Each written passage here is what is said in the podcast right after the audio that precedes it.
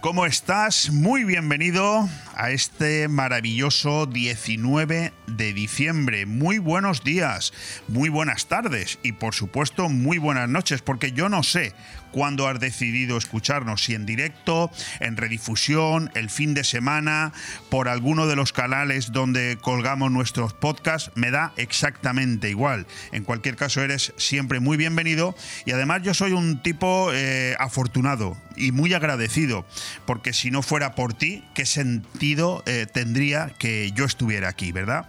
Hoy es 19 de diciembre, como ya te he dicho, y mañana no es un día más, no lo puede ser. Para nosotros mañana es un día muy importante. Mañana hace siete años que estamos en antena, seguidos, sin descanso, desde aquel 20 de diciembre de 2016, que hombre, no exageremos, tampoco queda tan lejano, pero reconozcamos, o al menos yo lo reconozco, que para los que nos dedicamos algo, supongo que tú en lo tuyo, pues te pasará lo mismo. Nosotros que nos dedicamos a hacer radio y que nos lo tomamos tan en serio, pues siete años seguidos, sin descanso, haciendo lo que más nos gusta, parece que haga mucho más tiempo.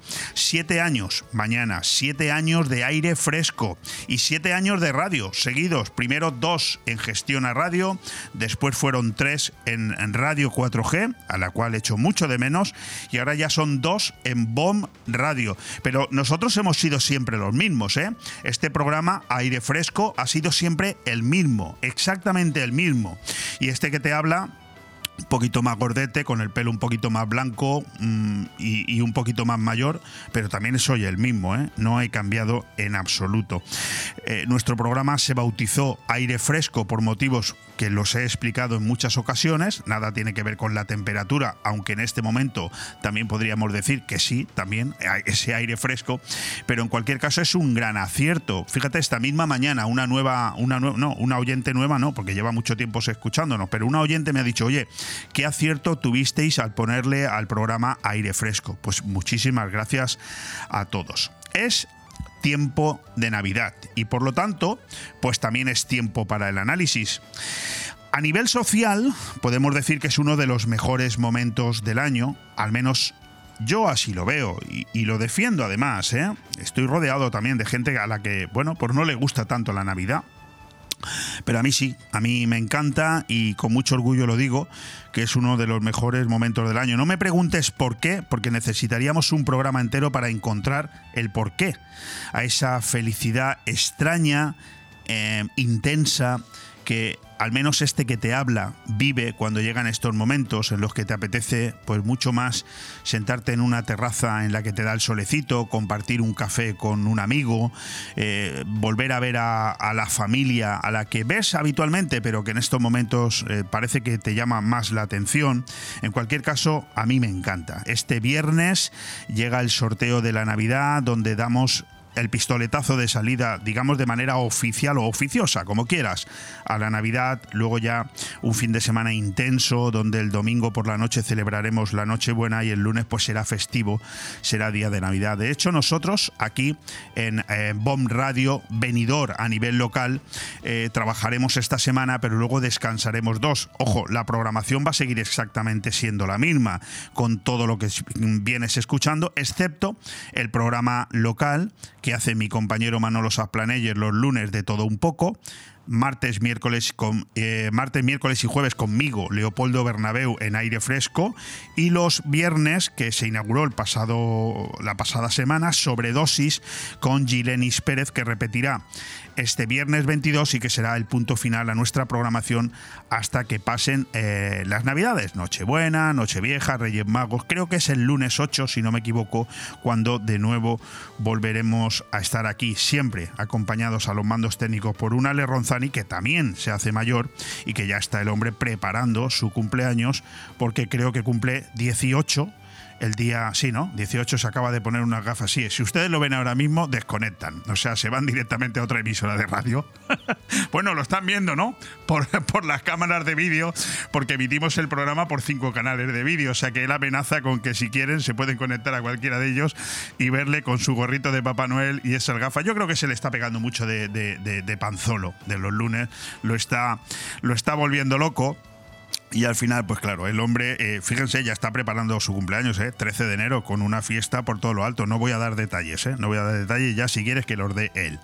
Bueno, decía que a nivel social es uno de los mejores momentos del año, pero a nivel político también es una hora de hacer balances. Claro, es cuando llega final de año y hay que, eh, bueno, pues contar los políticos cuentan todo lo que ellos entienden que han hecho correctamente en sus municipios y aquellos que son también inteligentes pues también dedican un tiempo a reconocer lo que no han podido hacer y les gustaría que en el siguiente curso eh, se llevara a cabo. Hoy vamos a tener aquí precisamente un poco de, todo esto que te estoy contando en este, en este programa. En cualquier caso, muchas gracias por estar ahí. Soy, como te he dicho, Leopoldo Bernabeu, me acompaña los mandos técnicos Ale Ronzani y quiero iniciar esta presentación pues con seis titulares que nos van a servir como resumen de la actualidad que nos rodea. El primero de ellos nos habla de Elon Musk, el eh, gerente, el jefe de Twitter, ahora X, con un no todo vale. El precio de desinformar. Por primera vez, Bruselas abre expediente sancionador contra una empresa por violar las obligaciones de la flamante ley de servicios digitales. La difusión sin control de bulos y contenidos ilegales, particularmente, perdón, referidos a Oriente Próximo tras los atentados del 7 de octubre, sitúa a la red X, antigua Twitter, en el ojo del huracán de la desinformación.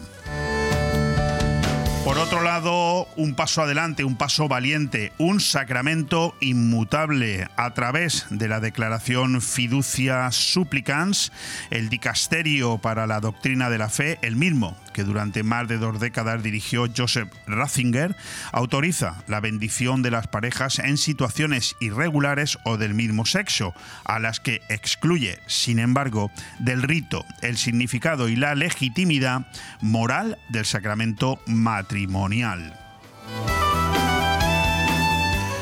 Nos venimos hasta, hasta aquí, hasta España, donde, bueno, estamos buscando a ver si alguien pone orden. La Eurocámara al rescate del castellano en Cataluña. Una delegación del Parlamento Europeo se ha desplazado hasta Cataluña para valorar si la inmersión lingüística puesta en marcha por el nacionalismo catalán ha terminado por hundir los derechos de los castellanohablantes. Yo creo que de esto no hay la más mínima duda. Esperemos que estos eh, eurodiputados eh, desplazados hasta Cataluña, pues realmente pongan orden.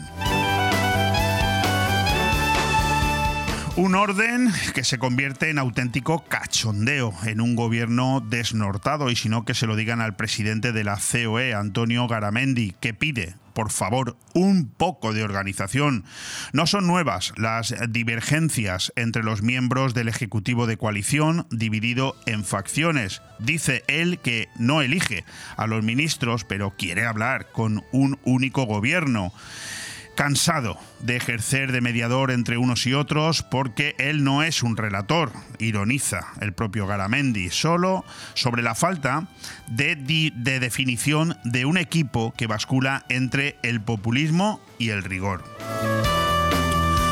Por otro lado, vemos el resultado de no aplicar la ley cuando toca y se termina convirtiendo en un cachondeo. Está pasando demasiado ya en España. Pirrich y Porroch, ya, ya sabes quiénes son, ¿no?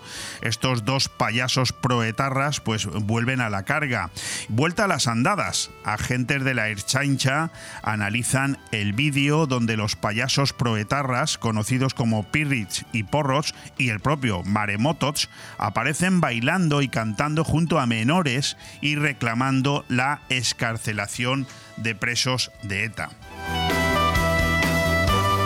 último titular para esta presentación, la maldición de las lesiones con la retura, la rotura del ligamento cruzado anterior de la rodilla izquierda que sufre Álava con son ya tres los jugadores del Real Madrid que en apenas cuatro meses y por idéntico motivo tienen que retirarse del equipo para recuperarse un largo periodo de tiempo. Las palabras de Ancelotti ha caído otro, revelan la resignación de un club que sale tocado de la primera vuelta liguera, sobran partidos o falta preparación. Una de las dos cosas. Nos quedamos ahí, vamos a la cabecera y empezamos. Aire fresco en BOM Radio Benidorm. Todos los martes, miércoles y jueves de 12 a 2 de la tarde, Aire Fresco, el magazín de actualidad más completo de la comarca con entrevistas, noticias, opinión y entretenimiento en un aire fresco más renovado, más personal y más cercano de la mano de Leopoldo Bernabeu. Recuerda, todos los martes, miércoles y jueves desde las 12 del mediodía hasta las 2. También podrás escuchar Aire Fresco por las tardes en redifusión y los fines de semana un resumen con lo mejor del programa. BOM Radio Benidorm. Seguimos creciendo. 19 de diciembre, por fin, las heladas llegan a la provincia con temperaturas bajo cero en los municipios de Villena y Pinoso. El Laboratorio de Climatología de la Universidad de Alicante prevé que las jornadas de frío, así como los cielos despejados y sin lluvia, se mantendrán a lo largo de los próximos 10 días. Bueno, no creo que sea una noticia que nos deba de sorprender. Insisto, pasado mañana, jueves 21, técnicamente y oficialmente entra el invierno. En este momento, cuando yo te hablo, las 12 y 11 minutos de la mañana, son 16 los grados que tenemos fuera de nuestros estudios, aquí en el centro de Benidorm, en un día soleado y muy fresquito, y serán, bueno, uno más, 17 los grados que alcanzaremos a lo largo de las primeras horas de la, de la, tarde hasta las más o menos las 4 de la tarde. Y si nos escuchas a las 9 y 11 minutos de la noche, pues atención porque la temperatura habrá bajado bastante, estaremos en 10 grados con cielos despejados y por lo tanto, si eres como yo, que te vas a dar un paseíto para escuchar la radio y distraerte y relajarte de cómo ha ido el día, pues abrígate porque hará... Eh, bastante frío esta noche. Por otro lado, ¿qué tenemos en un día como hoy, en un 19 de diciembre? Se celebran pocas cosas, ¿eh? Y la única que se celebra, yo no la conocía pero mi compañero Ale Ronzani me ha dicho, sí, hombre, sí, esto lleva mucho tiempo. Hablamos del Día Internacional del Emo. Al parecer estamos hablando, en fin, de una eh, cuestión mm, musical, de una tendencia musical, y hoy celebran su Día Internacional por los fanáticos de esta tendencia, del emo. ¿Qué más contaros en un día como el de hoy? Bueno, pues hay que felicitar a todos los que se llamen Darío, como uno de mis hermanos, y Sametana, no lo había oído nunca, pero en cualquier caso, si hay alguna oyente que se llame así, Sametana, pues muchas felicidades.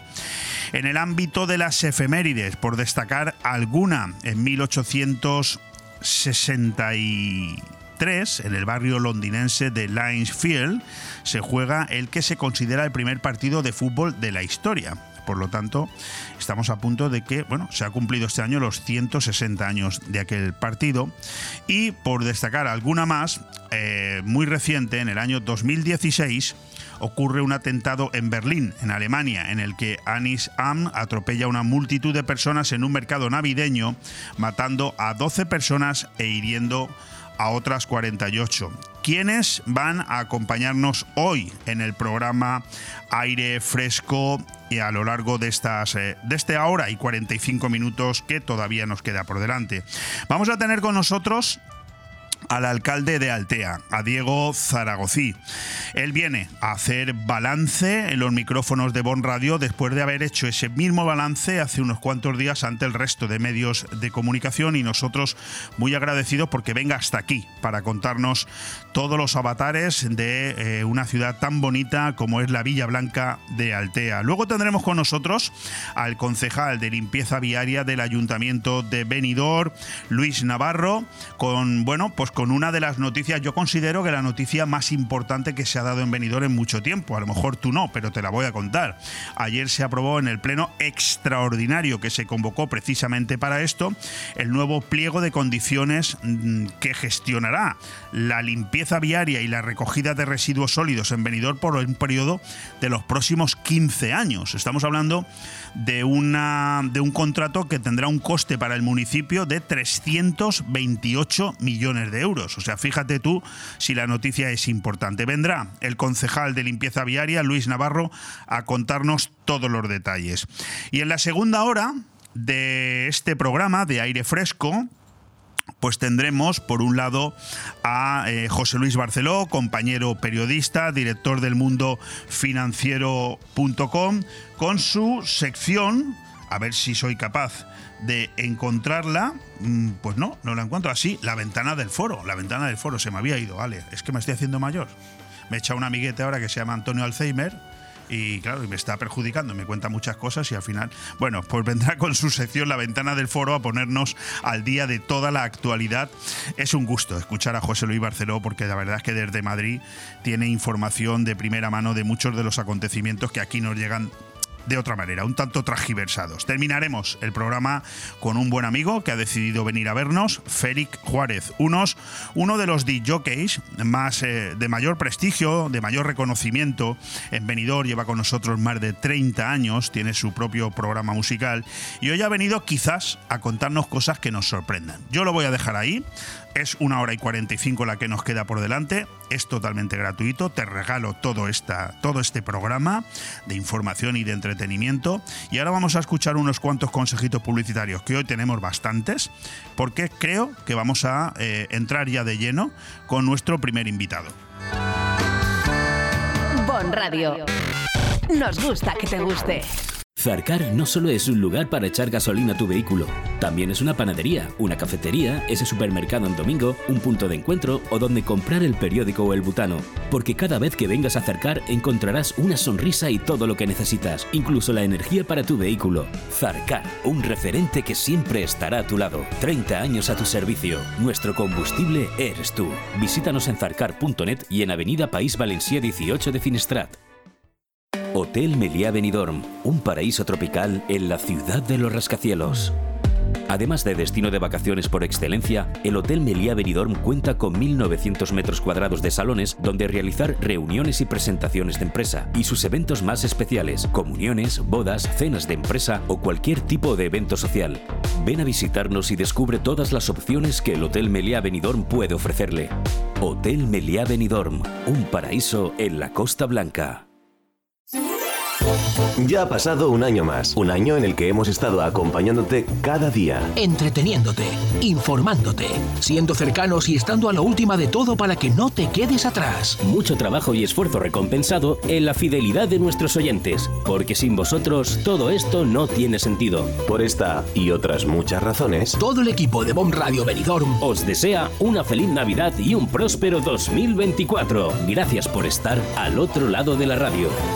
¡Me encanta Juguetilandia! Llévate los juguetes de la tele a precios increíbles y alucina con nuestras ofertas. Estas navidades disfruta de nuestra zona outlet dentro de la nueva tienda Juguetilandia Finestrat, con más de 2.000 metros cuadrados. Has escuchado bien, zona outlet con descuentos directos de hasta el 80% y precios de fábrica. Te esperamos en la nueva tienda de Juguetilandia Finestrat, en calle Rafael Alberti, antiguo Bricorama. Y también estamos en juguetilandia.com. Juguetilandia, el lugar donde hay más juguetes.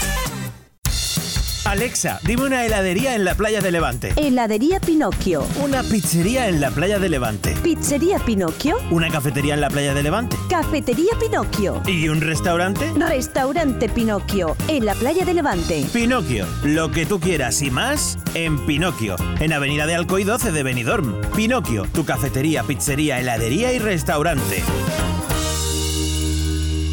Polop de la Marina es naturaleza, es cultura, es historia, es deporte, es agua y montaña, es gastronomía, es poesía e inspiración, es literatura, es salud y bienestar.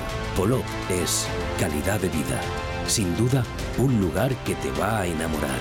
Único, donde perderse y donde vivir. Siente Polop de la Marina. El arte y el sabor del sur en Benidorm lo tienes en la Taberna Andaluza. Menús del día, tapas, raciones, arroces y carnes con ese sabor especial de Andalucía. Huevos rotos con jamón ibérico, fritura de la bahía, croquetas surtidas y mucho más donde elegir. Reservas al 96 585 1087. Te esperamos en calle Esperanto de Benidorm. Recuerda, en Benidorm lo mejor de Andalucía está en la Taberna Andaluza. La auténtica, la de verdad. Aire Fresco, programa patrocinado por Hotel Meliá Benidorm, Fomento de Construcciones y Contratas, Exterior Plus y Actúa, Servicios y Medio Ambiente. El pasado viernes tuvo lugar en la Casa de Cultura de Altea el tradicional desayuno informativo de Navidad del ayuntamiento de esta localidad con los compañeros de los medios de comunicación. Una convocatoria que el equipo de gobierno aprovechó para hacer balance de la gestión municipal durante el último año y también para anunciar proyectos de inminente puesta en marcha. También para responder cualquier cuestión del interés de mis propios compañeros de prensa, eh, mismo motivo, tengo que decirlo, por el que hoy nos visita su alcalde, Diego Zaragozí. Él lo sabe mejor que yo, pero yo se lo voy a recordar. Está a solo un mes, justo hoy, un mes de cumplir sus 54 años, y hace dos días que cumplió sus primeros seis meses como primera autoridad local.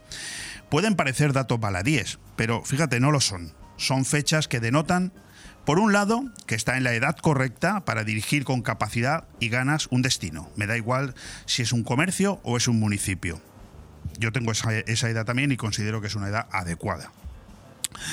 Y por el otro, ha pasado pues el suficiente tiempo como para hacer un primer balance de su gestión como alcalde, toda vez que además él ya llevaba en la gestión de gobierno ocho años como, concejal. Eh, muy buenos días y muy buenas noches, querido Diego. Muy buenos días, buenas noches a los, que, a los de la segunda fase y muchas gracias por invitarme. Alguna, algún día tenemos que hacer una entrevista, pero por la noche. Por la noche. ¿Sonaría distinta? Eh, entiendo que sí. Eh, déjame que te pregunte por ahí. Vamos a empezar por ahí, Diego. Eh, cuando, alguien se, cuando a un político que, que, le dedica a la gestión 12, 14 horas diarias, se le pregunta por la noche, ¿ve las cosas distintas a cómo las ha empezado a ver por la mañana? Yo creo que la armadura, quiero decir, al final rematas, yo tengo, yo lo, cuento muchas veces, lo voy a contar aquí, no porque no es una intimidad. Tengo un perro pequeño y lo saco a pasear, lo saco a pasear lo habitual, pero por la noche y por la mañana le doy la vuelta larga. Y hago broma con mis amigos y con mis compañeros, y no es broma, es real. Casi todas las decisiones las tomo eh, paseando al perro, porque no me habla y, y yo voy pensando. de momento no me habla. Pero es verdad, es verdad. Yo las mejores, bueno, tú eh, y yo hemos competido mucho, hemos, hemos participado mucho en carreras, hemos entrenado mucho. Yo las mejores decisiones las tomaba cuando iba corriendo. Sí, porque vas con tus cosas y tienes tiempo en la cabeza, te sobra tiempo para todo. Y, ese, ese vaciar la cabeza del estrés y tomártelo con calma es... ¿Verdad que sí? Sí, yo creo que es productivo. Pues mira, yo te iba a pedir permiso, eh, Diego, te iba a decir si me dejas que te haga una pregunta tan sencilla como directa, porque ya verás que es súper sencilla y se la voy a hacer a, los alcaldes que van a pasar por aquí esta semana, que son varios, pero, pero a lo mejor es tan directa que, que, os sorprende, ¿no? ¿Está Altea hoy mejor que hace un año? Está Altea mejor hoy que hace un año. Eh, Altea, eh, sí, vale, la respuesta, sí. Eh, y, por qué te lo digo? No es por, por, evidentemente no es, no es, mérito mío, es un, carro que venía rodando y que ha seguido avanzando. Yo creo que eh, hay, algún hito en, el final de año, en el segundo semestre, por ejemplo, la aprobación del Plan General Estructural que ya se ha enviado a Valencia entendemos que entendemos no con todos los informes favorables entendemos que para la aprobación definitiva y eso es un hito importantísimo. Está mejor que hace un año sí porque hace un año todavía teníamos varios informes necesitábamos el de carreteras el de costas había diferentes eh, informes que no eran positivos todavía que hemos tenido que trabajar eh, en ellos ha empezado una urbanización que, hace 23 años que, se, que se empezó, entre comillas, se ha empezado ahora finalmente, que es el, el Plan Parcial Bellas Artes, Altea necesita... Fíjate que yo, todo, eso te iba a preguntar, ¿eh? Como, sí, ah, vale, como, lo, como, lo, contestes todo ahora. nos vamos ya, ya está. Si no te importa, yo me voy, me pido un café y, vuelvo dentro de un rato. Vale, no, hombre, si no, no me escuchas. no, muy brevemente. Está mejor, a ver, yo creo que sí, en el sentido de que se han ido consolidando proyectos que se iban haciendo. Te he dicho al principio que no es mérito mío, yo de momento estoy viviendo de la renta. Déjame que te haga la pregunta de otra manera, porque tú eres un tío bastante sincero y a mí me gusta hablar contigo. Si yo esta misma pregunta se lo hubiera hecho a un alcalde, que se la haré, que haya entrado nuevo hace seis meses y que anteriormente eh, la gestión hubiera estado en manos de un oponente ideológico, eh, ¿me contestaría también que sí o qué me contestaría? Por Yo- ejemplo, si yo le pregunto al alcalde, pues no sé, de Polop, por ejemplo, que es nuevo, ¿no?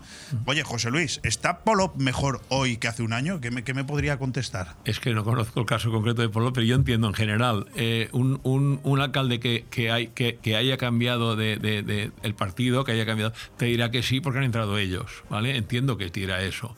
No te va a decir que están peor, no lo sé. ¿Y si, ¿Y si ha entrado uno del PP y había antes uno del PSOE y solamente lleva seis meses? Dirá que está mejor. Eh, Si quieres Porque luego- lo ha ya- hecho- porque lo ha- porque lo ha hecho muy bien en seis meses, ¿no? Eh, yo, eh, que, eh, ya lo hablamos tú y yo, los 100 primeros días. Los 100 primeros días eh, para un equipo de gobierno nuevo son prácticamente de aterrizaje. Ni siquiera de aterrizaje, de sacar las ruedas del tren de aterrizaje e intentar aterrizar, intentar saber cómo están cada departamento, etcétera. Para nosotros era más fácil porque llevamos una... Diego, yo, yo tengo la sensación de que eso de los 100 días es una leyenda urbana. Eso ya no lo respeta nadie, creo, ¿eh? Yo eh, es que tampoco da tiempo, sinceramente. Nosotros cuando entramos en 2015, aparte de que eso se puede decir, porque eh, yo eh, lo, lo sincero que dices, aparte de que nosotros evidentemente nos presentamos a elecciones para gobernar, no teníamos claro que íbamos a gobernar, es cuando más dudas teníamos de, la posibilidad de, entrar a formar gobierno, entrar a un sitio que aunque había gente que ya había estado dentro, como en aquel caso Jaume Inma, conocían desde la oposición, pero no es lo mismo. Y tienes que hacerte al personal, tienes que hacerte los proyectos, tienes que ver en qué estado está cada uno de los proyectos. Y eso en 100 días no lo coges, yo te lo digo que no. Oye, el- ¿tú tienes alguna foto de Jaume el día que empezó a gobernar y una el día que se fue o no? Eh, supongo que la hay, sí, yo no la tengo. Compárala. Ya me tenía una, una, ¿Tenía una ventaja negro que ya, o lo no? tenía, que ya lo tenía blanco cuando Ah, vale, vale, vale. Es la ventaja que tengo yo, que me queda muy poco pelo, entonces cuando acabe estaré calvo del todo. sí. Bueno, pues ya veremos la barba, ¿eh? Sí. También se pone blanca, ¿eh? Bueno, yo te iba a preguntar que precisamente si tú consideras que Altea está hoy mejor que hace un año, pues cuáles eran los motivos, la- las actuaciones que te conducen a pensar así, pero creo que las has comentado, ¿no? Sí, es un poco, ¿no? es un poco, yo te quiero decir, es verdad que se había trabajado para estar en el punto que estamos. O sea, realmente estamos mejor porque se ha trabajado para, para, para este tipo de mejoras, sí. Mm, ¿Tienes la sensación, me salto el protocolo otra vez, ¿tienes la, la sensación de que tu mm, gestión política está siendo una continuidad de la de Jaume o, o- por otro lado eh, estás poniendo en práctica cosas que tú tenías en la cabeza y que quizás en ese momento, pues eh, siendo concejal, no, no se habían puesto? Yo creo que hay un híbrido de las, de las dos cosas. Por una parte, porque al final eh, nosotros, no sé si suena a clásico o suena a, quedar bien, nosotros somos un equipo, somos un equipo amplio. Yo no soy un alcalde, no, que, no querría serlo, creo que Jaume no lo fue tampoco, eh, eh, personalista. O sea, yo soy alcalde, yo lo llevo todo, yo lo hago todo y se hacen las cosas. Nosotros tenemos un, un- equipo amplio y hay varias personas que han entrado nuevas. De hecho, del equipo de gobierno, no me gustaría equivocarme en la cifra, pero de los 12 que estamos ahora, 7 son nuevos, ¿vale? Lo cual quiere decir que, quiera o no, va, hay cambios. El hecho de que yo sea alcalde ya es un cambio en sí. Pero eh, a la pregunta, que siempre hago las respuestas largas, yo creo que al final sí somos un gobierno continuista, que se ir- irá saliendo y se irán viendo las diferentes personalidades, la diferente visión de cada una de las personas que lo componemos, pero sobre una base que ya venía. Bueno, a mí me encantó la, la rueda de prensa, que por supuesto pues no, no, pude, no pude acompañaros. El No es buena viernes, hora para ti. No, pero la he leído entera y la he podido seguir. Y me ha encantado la forma. El formato yo no lo conocía y es que tú te presentas a la rueda de prensa de resumen de la gestión como alcalde, pero te haces acompañar de las dos portavoces de cada partido y, y- y cada una de ellas hace una exposición que, bueno, que es imposible desgranar ahora aquí, ¿no? Pero Ujú. a partes iguales, me, me- me encantó. Es, por cierto, eso no lo, hace, no lo ha hecho ningún alcalde de la comarca, ¿eh? Eh, nosotros sí que lo hacíamos, o sea, con Jaume ya se hacía. Ah, yo, de hecho, mira. había ido, yo he, he- he hecho un, un copy-paste, un, un copia-pega en este caso, pero es que entiendo, a ver, eh, todas, las, todas las opciones son válidas, ¿vale? Pero como te vuelvo, te vuelvo a decir, yo, yo puedo sentarme perfectamente, además tengo, tengo verborrea, como bien sabes, me cojo un resumen, cojo a los compañeros, decidme qué es lo que debo destacar de cada cosa, hablar un poco de lo que han hecho y un poco de lo que quieren hacer y hacer una rueda de prensa. Pero yo creo que esa imagen de, corporativista, de, de equipo, yo creo que es muy importante porque es la que queremos transmitir y queremos que la gente entienda que es así. Eres un corredor de fondo, siempre lo has sido, y, y yo quisiera saber si en estos ocho años de gestión, primero como concejal y ahora seis meses como, como alcalde, cuáles son las actuaciones que, que, tú encontraste hace ocho años como urgentes, eh, que no estaban realizadas y que ahora, bueno, pues ya han pasado ocho años y las ves finalizadas o en, o en ejecución, o, o- que puedes decir, mira, esto ya, yo me lo encontré así de mal y esto ya está en marcha. Yo tengo un amigo que me decía, Altea tiene dos grandes problemas. Tiene el problema de delante y el problema de detrás. Y ahora te lo, te lo argumento. Altea tiene la primera línea nefasta para un pueblo costero y un pueblo que, que- que quiere ser turístico. Simplemente ni siquiera para ser turístico, para el bienestar de sus vecinos y vecinas, ¿vale? Y era la primera línea de mar, que es uno de los grandes hitos de estos años y nos iremos y, y quedará, y es una cosa de la que estamos orgullosos, ya lo he comentado muchas veces. Correcto. Aquello de que tengamos una sola playa desde el puerto hasta, hasta el río y los paseos nuevos, los espacios, y creo que, Y muy se ha ganado calidad de vida. O sea, Muy creo bonito. que la gente que vivimos en Altea y los visitantes están muy, muy satisfechos, que entiendo. Tenemos otro problema que no compete, sí compete al final al ayuntamiento, pero no es una competencia directa, que es el problema de las infraestructuras y el tráfico. Altea sufre y, y- y no, no somos realistas. Altea sufre con el aparcamiento, Altea sufre sobre todo con el práctico, con, eh, con- con el, con los accesos. Yo ahora acabo de venir de Altea aquí, vengo en moto, ¿vale? Menos mal que he venido en moto. Si hubiese venido en coche no hubiese llegado a tiempo. No hubiese llegado a tiempo. El cruce que hay, o sea, el, la- desde Altea para venir a Benidorm, puedes irte a Altea la Bella a coger la autopista, ¿vale? Pero si haces lo lógico, que es venir Correcto. por la antigua Nacional 332, en el término de Alfaz hay una cola que te puede tirar 10 minutos porque Sí. hoy era muy especialmente larga, ¿vale? Y- pero es desde hace poco tiempo, Es fíjate. curi- Es súper curioso porque había un cruce semafórico y yo hubiese apostado, y evidentemente no es mi especialidad, cualquiera hubiese apostado que una rotonda solucionaba el pequeño problema que había ahí Y las dos han puesto, la, han han puesto la rotonda y por la razón que sea, por la razón que sea, eh, hace una cola tremenda. Hoy, te digo, especialmente, hoy prácticamente he llegado al término municipal de Altea, que es un kilómetro. ¿vale? Sí, sí, sí, Eh. Eh, nosotros necesitamos salir y entrar a Altea por otros lugares que no sea necesariamente la carretera general, que además es una calle del pueblo, porque hay casas, hay comercios, hay, o sea, no es una carretera Cierto. como tal. Eso sí está pendiente, está pendiente. O sea, eh, es, es un problema que Altea nunca, o, o sí, ha abordado en profundidad aquella fa- famosa variante que, Sí, pero que no- siempre no- se estuvo no se ha en contra, pero que a lo mejor es la única solución que tenemos. En el enlace sur que el Ministerio no quiere hacer en ningún caso, otro, otro, otro empalme en, el auto- en la autopista. Y yo creo que... Bueno, antiguamente, acuérdate, hace muchos años se decía que la solución al tráfico de Altea pasaba por eh, la gratuidad de la autopista. Sí, Eso se ha conseguido y en cambio el O problema sea, sigue. ha, mejorado, pero claro, tú para entrar en Altea necesitas todavía Claro. hacer eso, o sea, venir desde Benidorm, un larguísimo camino por una Nacional 362 que ya es urbana, porque ya están las rotondas de Alfaz, que evidentemente mejoran- han mejorado el tráfico. Pero para la persona que, que quiere llegar a Altea o quiere irse a Altea, es, es complicado. Y, Sí, es nos- y para nosotros mismos, para comunicar Altea. Benidorm y para... Vamos mucho a comer y a cenar Altea y efectivamente ese es un, ese es un problema que persiste. ¿Cómo están siendo estos primeros meses de relación con, con tus socios de gobierno, Diego? Es, es bueno discrepar, o sea, lo, digo por lo siguiente, porque parece que, que si, que si discrepas, malo.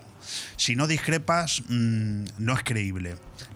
Al final, discrepar con tu socio de gobierno es relativamente sano, ¿no? Yo creo que es sano discrepar. Eh, quiero decir, al final en casa, ¿vale? En las relaciones con los hijos, con la mujer, con los amigos.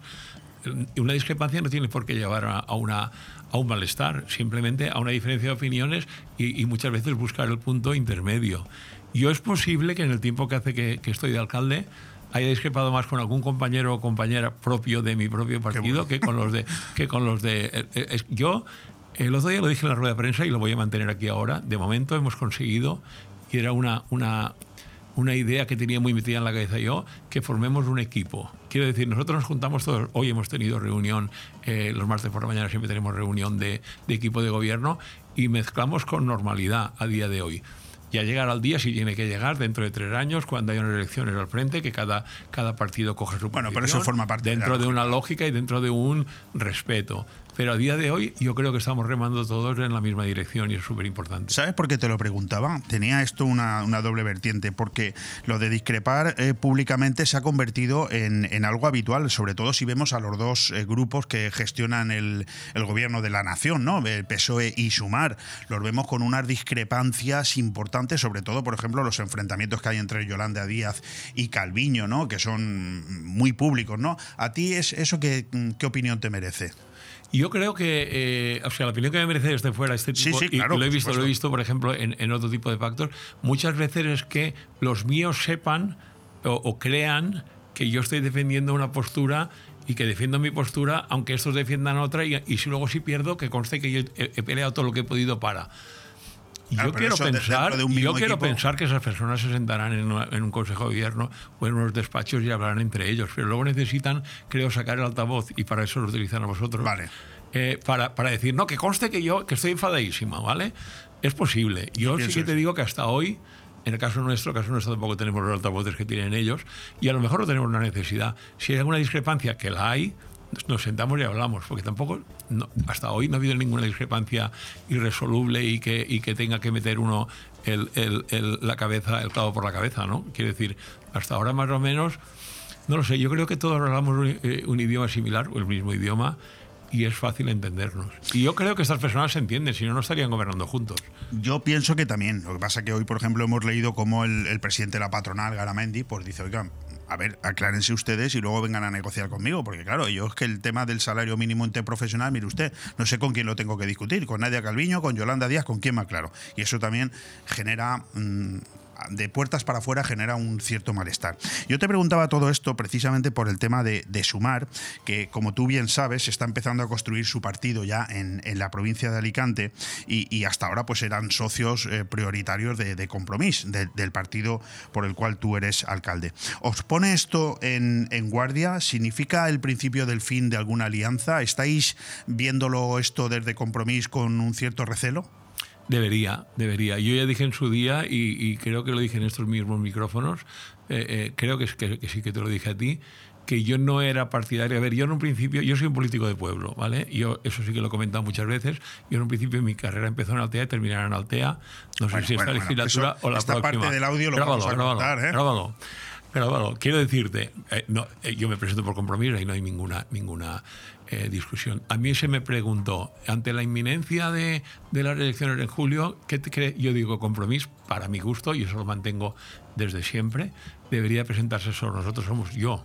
eh, quiero ser una fuerza valencianista que defienda los intereses de los valencianos transversalmente. Es evidente que no puedes coger todas las ideologías y tampoco lo queremos, o no lo quiero yo, pero yo creo que este tipo de pactos eh, nos desdibujan.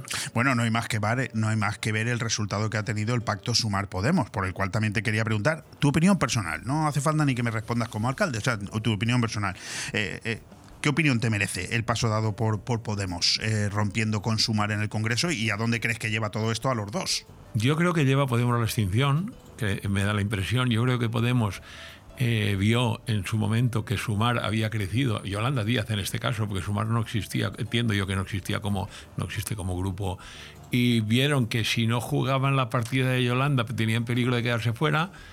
Y ahora han querido diferenciarse. No sé, realmente yo la, la- la- la impresión que me da es que esto va- eh, revienta Podemos definitivamente. Es la impresión que me da desde fuera. Tampoco conozco. eh, yo creo que Podemos se había malgastado en la opinión pública, etcétera. Que, y yo creo que el hecho del invento de Sumar es el que ha salvado los muebles de, de- Bueno, de la fíjate, izquierda española. una, una Yolanda Díaz que la puso ahí el propio Pablo Sí, Iglesias, ¿no? sí, sí, sí. Porque fíjate, en seis años, hace seis años, no, no, sí, mañana hará seis años que ganó las elecciones en Cataluña Ciudadanos. Sí, el y hoy ha desaparecido. día. Fíjate, ¿eh? Y, sí. y- y- y Podemos está por... por, eh, lo- Eh, Podemos y Ciudadanos fueron dos, iba a decir inventos, dos eh, apariciones eh, casi paralelas, podemos ser un poco anterior, y venían a, a cambiar la política, venían a renovar y venían a acabar con el bipartidismo. Pero bueno, luego también hay una cosa que Ciudadanos yo creo que es, es evidente que se lo ha comido, se lo ha tragado el PP, lo ha engullido, y ahora el Partido Popular intentará engullir a Vox también, porque el Partido Popular sin Vox a la derecha hubiese ganado las elecciones por mayoría absoluta, entiendo. Eso sí. Bueno, mayoría absoluta no lo sé, O pero, suficiente, pero, pero o suficiente, sí. suficiente, sí.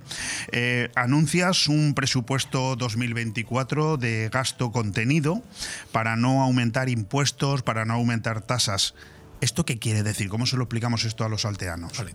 Hemos aumentado ya la tasa de la recogida de basura. La tasa de recogida de basura en un principio la hemos aumentado todos los pueblos de la comarca, creo, Y de la que no hay más remedio, porque ha subido el precio, ha subido el coste, tienes que subir los ingresos para emparejar. Porque el- el- las tasas, la basura, normalmente debe, debe compensar los ingresos con los gastos, ¿vale? Ni se puede sacar un beneficio para el ayuntamiento cargándole más, ni debes tener unas pérdidas de la caja general. Por cierto, ¿os ha criticado esa postura el Partido Popular? Eh, Casi. No es que sé dónde casi voy, porque, sé dónde casi, voy, ¿eh? por- casi porque dos días antes lo subió más del doble que nosotros un gobierno del Partido Popular de aquí, de, de muy cerca de aquí. No, pero es que aquí lo ha criticado el PSOE. Sí, y pues, yo, y yo soy de los que dicen en un micrófono que hay que tener un poquito menos de demagogia, porque al final la tasa de basura ha subido po- casi por igual en todos los municipios los de la provincia, da igual quién gobierne. Sí. Y después lo del IBI, a ver, nosotros en un principio eh, vamos a hacer unos hemos hecho unos presupuestos, los, los ahora, que nos han costado mucho de cuadrar porque han subido mucho todos los gastos del capítulo 1, que, es, que son las, la- los sueldos, etcétera. Nosotros tenemos el ayuntamiento, pero también tenemos la empresa pública, que también Correcto. son trabajadores públicos eh, de la empresa, y han subido los gastos generales de, eh, de- de- de todo tipo de, de la todos los gastos generales del ayuntamiento, Sí, sí. ¿vale? Y eh, pero claro, nosotros podíamos haber subido ahora el IBI, la, famosa contribución, ¿vale? Pero queríamos, hemos preferido, José eh, Borja, que es el actual concejal de, Hacienda, en, en conversaciones con todo el grupo de gobierno, evidentemente, ha preferido eh, eh, hacer unos presupuestos austeros eh, y ver cómo cerramos este año, porque parece ser que vamos a tener un pequeño superávit, para ver ese pequeño superávit de cuánto es, porque también es difícil explicarle a la gente, a los ciudadanos, que vamos a subir los impuestos, pero nos sobra dinero. Ya, eso es muy Eh, complicado.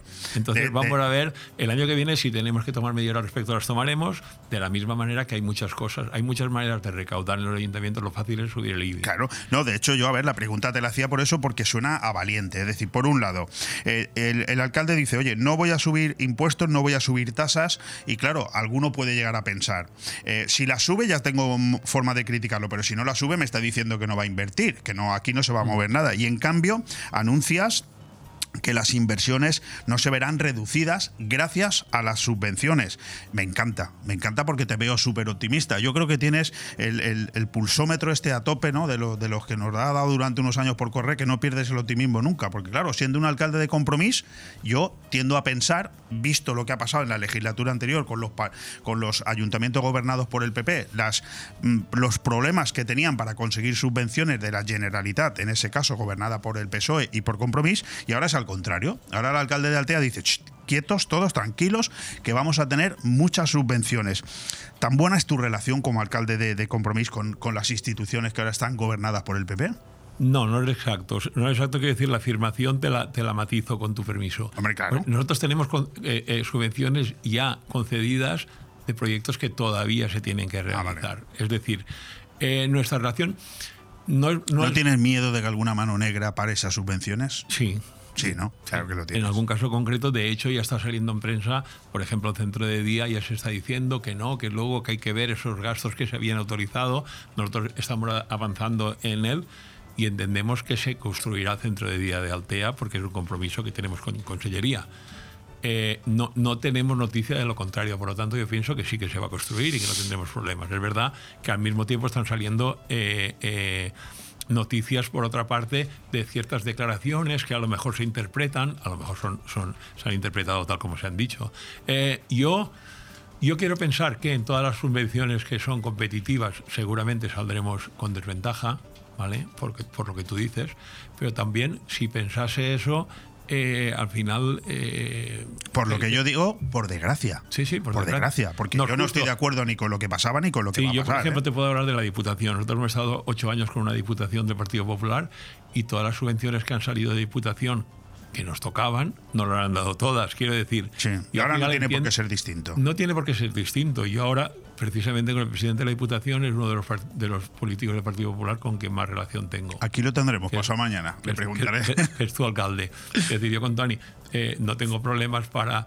No, yo simplemente matizar que las subvenciones con las que contamos, muchas de ellas las tenemos concedidas ya. Fantástico. Bueno, tú ya sabes que yo esto lo pregunto porque los políticos sois así. Luego, Todos. al, año, Es que- que- al año que viene a lo mejor te digo lo- Sí. otra cosa. ¿Te acuerdas, Diego, de lo que hablábamos? Pues- tal? pues- pues no. Oye, has, has hablado de vivienda nueva en el Plan Parcial Bellas Artes eh, y yo te quería hacer varias preguntas. La primera, si consideras que Altea necesita esa vivienda nueva y después, eh, ¿qué nivel de preocupación tienes con el inmenso trasvase de la vivienda convencional a la vivienda turística que, bueno, pues está complicando muchísimo que las familias puedan encontrar alquileres? Vale. Eh, la primera, Altea necesita, necesita crecer. Pero necesitamos un crecimiento ordenado. Nosotros somos partidarios, de hecho, eh, yo creo que casi siempre que ha sido así, menos aquel tiempo que parecía que íbamos a hacer en todos los sitios 20.000 casas nuevas, Correcto. ¿vale?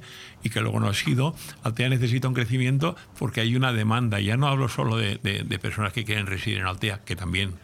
De hecho, hay muchos, muchos alteanos, si me permites, que están viviendo en otros pueblos de la comarca por lo difícil que está siendo encontrar, y esa es la segunda parte de la pregunta. Es evidente que si no se hace desde, eh, desde otras administraciones, eh, lo tenemos que hacer desde el ayuntamiento, lo de eh, ver de qué manera se puede se puede trabajar la vivienda turística. No puede ser que Altea sea todo una vivienda Yo turística. recuerdo que fue, fue Compromís quien, quien lanzó la idea aquella que casi os crucifican de que no se vendieran más propiedades a los que no fueran autóctonos, o sea, que a los Eso me lo dijiste en la otra, en la otra, la otra vez que vine y no y te, y te dije que no, no conocía y sigo sin, sin Sí, conocer. bueno, esa noticia fue- estuvo publicada, ¿eh? Yo entiendo que, que- que- que habría que inventarse una ley para hacer esas cosas, porque no, es muy complicado. Entiendo que es muy complicado. Lo que sí que se puede hacer, o sea, al final, eh, por ejemplo, ya tenemos quejas en el ayuntamiento y en general las hay de eh, comunidades de propietarios que tienen tres viviendas turísticas dentro de su comunidad y, y- y- y- y digamos que perturban la paz de la, de la comunidad, ¿vale? Y es, y es un poco incómodo. Luego hay zonas, también lo digo, la parte contraria, el Carrer La Mar, que es una, una es, es la calle, por cierto, la mía de nacimiento, que se estaba, se estaba yendo, porque es, la carretera general, las casas eran grandes, están haciendo viejas, y se han hecho pequeños hoteles, pequeños eh, zonas o, casas enteras de, con viviendas turísticas que no han salvado una estética de una zona que se estaba perdiendo. O sea, todo tiene pros y contras, pero es verdad que las personas que viven en Altea, que trabajan en Altea, eh, tienen problemas para poder vivir en Altea, para poder, yo hablo de mis hijos, por ejemplo, cuando un joven, un joven, una pareja, míos, sí. una pareja joven, difícilmente va a poder comprarse un piso en Altea si seguimos con esta, con esta tendencia. o alquilarlo Digo incluso. comprar, vale, o alquilar, porque al final resulta que necesitar un sueldo para, para el alquiler. Sí, sí. Porque los alquileres en Altea, eh, pues están, eh, evidentemente ya no están para las personas trabajadoras. No, no, no, no, ni en venidor, evidentemente. Y el problema que eso ocasiona a las empresas que buscan constantemente trabajadores, porque Mm. no, no es que la gente no quiera venir a trabajar, es que no le vale la pena venir no, a no les trabajar. compensa, no les compensa. Claro. Eh, eh, para quienes no lo saben, eh, Diego, ¿quiénes son Asterista, Asterita, perdón, y por qué es tan importante la gestión integral del servicio público de aparcamientos?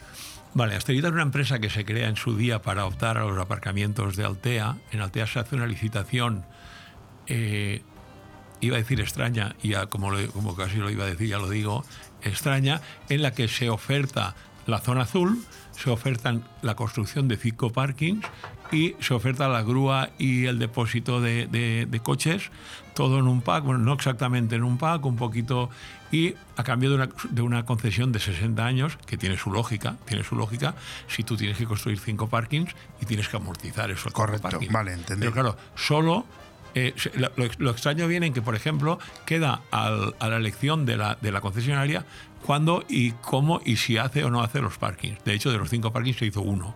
¿vale? ¿Y quién aprobó aquella locura? Pues eh, el equipo de gobierno que había en aquel momento, eh, o, o- o- o la Junta de Gobierno, o yo entiendo que el Pleno Municipal que había en aquel momento. Nosotros, cuando digo nosotros, al entrar, hay, se, se ven irregularidades, es un contrato evidentemente, entendemos que es lesivo para los intereses de los alteanos, y como le quedan 35 años al contrato, o le quedan eh, eh, 40 años prácticamente, y además, y es que no quiero hacerlo largo, además Asterita nos pide una, una compensación de 17 millones de euros de deuda del ayuntamiento por los coches no retirados, que es un poco largo. Haremos un día un No, monográfico. no, no, pero monográfico. será largo, pero es alucinante, ¿eh? Pero, pero es absolutamente lesivo. Entonces nosotros, con- con- evidentemente con el Consejo de, la- de los Servicios Jurídicos, eh, pedimos en pleno que se, la resolución del contrato, mandamos toda la información al Consejo Jurídico Valenciano, nos da la razón en todo, nosotros bien. en el 100%. Asterita ya ha hecho dos veces alegaciones porque tiene su derecho, volvemos a mandar al Consejo y nos vuelve a venir eh, favorable al Ayuntamiento. Y la idea, o sea, a día de hoy, entendemos que en el primer trimestre del 24 eh, resolveremos el contrato y podremos sacar a licitación la zona azul, que lo necesita absolutamente. Yo, simplemente por hacerte un resumen de la situación, a Altea le cuesta más de 100.000 euros al año el servicio, el servicio de zona azul y grúa cuando en todos los ayuntamientos están ingresando. O sea, es aparte de los- de los- del millón de euros anual que nos piden de compensación que va creciendo. Estamos Fíjate, 17. Diego, que nos hemos hoy dado un poquito más de tiempo que otras veces. ¿eh? Ya lo siento, ¿eh? Y no, no, y me ha dicho el técnico, dice, oye, mm, está el siguiente invitado ahí ya esperando. No me pongas invitado detrás. Tienes razón, te voy a dedicar un programa, un, una- un- un programa monográfico. Bueno, eh, el alcalde de Altea, Diego Zaragozí, no, no hay tiempo para hablar de más temas, pero, pero yo lo, quiero, lo que no quiero es terminar este, esta conversación, esta entrevista. Nos queda mucho ¿eh? de turismo, de, de fondos Next Generation, pero bueno, me concederás otra entrevista ¿no? a la Sí, vuelta de enero. seguramente. Eh, la Navidad. ¿Cómo se celebra la, la Navidad en, en Altea? Bueno, la Navidad en Altea yo creo que pues, pues tienes diferentes actos, aparte de los actos, digamos, tradicionales de las, de, las, de las escuelas de música, de los propios colegios, las bandas de música, o sea, los conciertos de Navidad son muy populosos, la gente acude mucho. Cuando el encendido de luces ya se hizo pues, por villancicos por parte de los niños y tal, y estaba la plaza de ayuntamiento llena.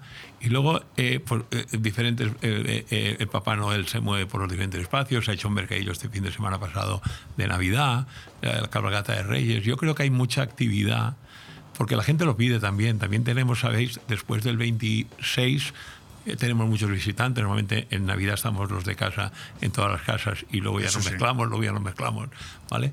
Y tenemos mucha afluencia de gente y luego en Nochevieja se hace una gran fiesta en el Pueblo Antiguo. En, estos días se está haciendo las peñas de Moraz en Tardeos. Hay mucha fiesta hay mucha, y mucha, mucha calle, mucho restaurante y mucho, ya lo sabes. Y- la- y- estaba yo pensando que si el alcalde se disfraza de, de Rey Mago, va, va- va a cantar un poco, va, se va a notar, ¿no? Hombre, yo soy de cuerpo discreto. Sí, te iba a decir que se va, se, se va a notar un poco. Alcalde, ¿por qué no inauguras la sección de felicitarnos la, la Navidad y las fiestas a, a todos los oyentes de, de Bon Radio? Bueno, pues eso yo entiendo que es más o menos es, es, es, es- es- es clásica ¿no? y bien llevada. Yo pues eh, me gustaría, como representante en este caso que soy aquí de Altea y de parte de todos los alteanos y alteanas, eh, eh, desear a todos los oyentes, a todos los seguidores, a todas las personas que formáis POM Radio, pues la mejor, evidentemente, la Navidad con cada uno con quien quiera pasarla y como quiera pasarla, que sea muy feliz y evidentemente, sobre todo, que un año 24 que mejore holgadamente al 23. Porque siempre que podamos mejorar, empatando, yo, yo empatando me conformo, pero si mejoramos, mejor.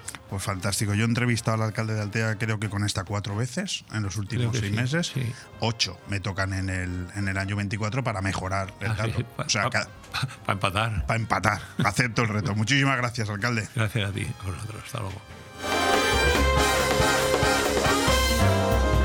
Bon Radio. Nos gusta que te guste. Estas navidades utiliza tus bonos consumo en Carnicería Alfonso Lara. Los mejores jamones para estas fiestas, un gran surtido en carnes de primera calidad y promociones especiales. Y todo con la calidad y confianza de la Carnicería Alfonso Lara. No cerramos en diciembre y estamos de 9 de la mañana a 9 de la noche. Y el 24 y 31 de diciembre estamos abiertos. Carnicería Alfonso Lara, en calle Garita número 10, Benidorm. Gracias a los fondos europeos, Benidorm se transforma en una ciudad más verde, más accesible y más integradora. Renovamos calles y plazas, creamos pulmones verdes como el Moralet y construimos nuevos espacios para la atención social y el ocio. Estrategia de Desarrollo Urbano Sostenible e Integrador EDUSI de Benidorm. Una manera de hacer Europa. Proyecto cofinanciado por el Fondo Europeo de Desarrollo Regional. Nirvana Asesores te ayuda a hacer crecer tu negocio. No solo te ayudamos con tus obligaciones fiscales, también somos especialistas en subvenciones y estamos a la última en cualquier cambio legislativo. Evita sorpresas trabajando con profesionales. Infórmate en el 629-556-020 o en calle Limones número 8, Benidorm o también en nirvanaasesores.es. El equipo de Nirvana Asesores desea a sus clientes y amigos una feliz Navidad y un próspero 2024. Comandante Fermín, ¿aquello es una supernova? Comandante no, no, es mucho mejor. Son los cholloprecios de Toy Planet. Ya están aquí los chollo precios de Toy Planet, con descuentos de hasta el 70% en primeras marcas, promociones de otra galaxia. Tiendas Toy Planet, la Navidad es la estrella de nuestro planeta. Todos tus juguetes en Toy Planet La Rosita. En Benidorm, calle Mercado 10, avenida Mediterráneo 28 y calle Lepanto 19. Y en la web toyplanet.com. Llega a la calle de las tapas. ¡La calle buena! El domingo 24 desde la 1.20 al corazón de Benidorm. La noche será buena, pero la tarde para flipar. Un ambientazo increíble. Con fiesta navideña en dos escenarios. En la calle Santo Domingo con Tony Castro y en la Plaza de la Constitución con Miguel Torres. Tú eliges. La Nochebuena empieza en los bares de la calle de las tapas. Ojo, y vete preparando para la tarde vieja. Que paséis unas felices festividades, festivos, festejos, da igual como lo digas. Lo más valioso en estas fechas es estar con la familia y en Nos Importas siempre cuidamos de los nuestros. Por eso, todo el equipo de Nos Importas Ayuda Domiciliaria os deseamos que paséis unas felices fiestas. Allá donde mires, arriba o abajo, Grupo Pecal lo tiene que ni pintado. Y nunca mejor dicho, ahora las paredes y suelo de tu garaje relucirán como nunca. Además de realizar pavimentos industriales y deportivos, impermeabilización y rehabilitación de superficies y fachadas, el mundo de la pintura no tiene secretos para nosotros. Entra en pecal.es y decide de qué manera podemos ayudarte. Grupo Pecal, desde Altea, para todo el mundo. Llegan las cenas de empresa y qué mejor sitio para estar que en Restaurante Juan Abril. Hacemos menús a medida y a tu gusto con precios especiales tanto si es cena o comida de empresa. Los mejores arroces y las mejores carnes y pescados te esperan en Restaurante Juan Abril. Reserva ya tu comida o cena de empresa en el 96 584 3722. Restaurante Juan Abril, Passage del Mediterráneo 14, Altea. En Navidad, regala felicidad. Regala chocolates Marcos Tonda. En Chocolates Marcos Tonda hacemos tus deseos realidad. Por eso personalizamos tus lotes de empresa y estuches de regalo para que los compartas con tus clientes y empleados o con tus familiares y amigos. Con quien tú quieras, Chocolates Marcos Tonda. Estamos en Villajoyosa, en Partida Torres junto a la Rotonda del Puerto. En Benidorm, calle Alameda 3. En Blue Espacio Gourmet y en chocolatesmarcostonda.com. Porque son momentos para compartir. En Navidad, Chocolates Marcos La tradición es un arte y en Mesón el Segoviano somos artesanos. Artesanos de la buena cocina. Prueba nuestro cochinillo segoviano, el cordero al horno, el chuletón de buey, bacalao a la vizcaína y muchos más platos que harán que repitas. Además, estamos preparados para cualquier reunión, evento o grupo. Descubre nuestros menús especiales. También tenemos un fantástico menú diario para que comas como en casa. Mesón el Segoviano. Artesanía en la cocina. En calle Ibiza 10, Benidorm. Llega Papá Noel a la Cala de Finestrat este sábado 23 en la Plaza del Ánfora de la Cala. Llega la visita más esperada del año por peques y mayores. Empezaremos a las 5 de la tarde con disco móvil infantil y a partir de las 6 cada niño y cada niña podrá entregarle su carta de deseos al mismísimo Papá Noel. Recuerda, será este sábado 23 en la Plaza del Ánfora de la Cala. Organiza conjuntamente Ayuntamiento de la Vila Lloyosa y Ayuntamiento de Finestrat. ¡Os esperamos! ¡Ho, ho, ho!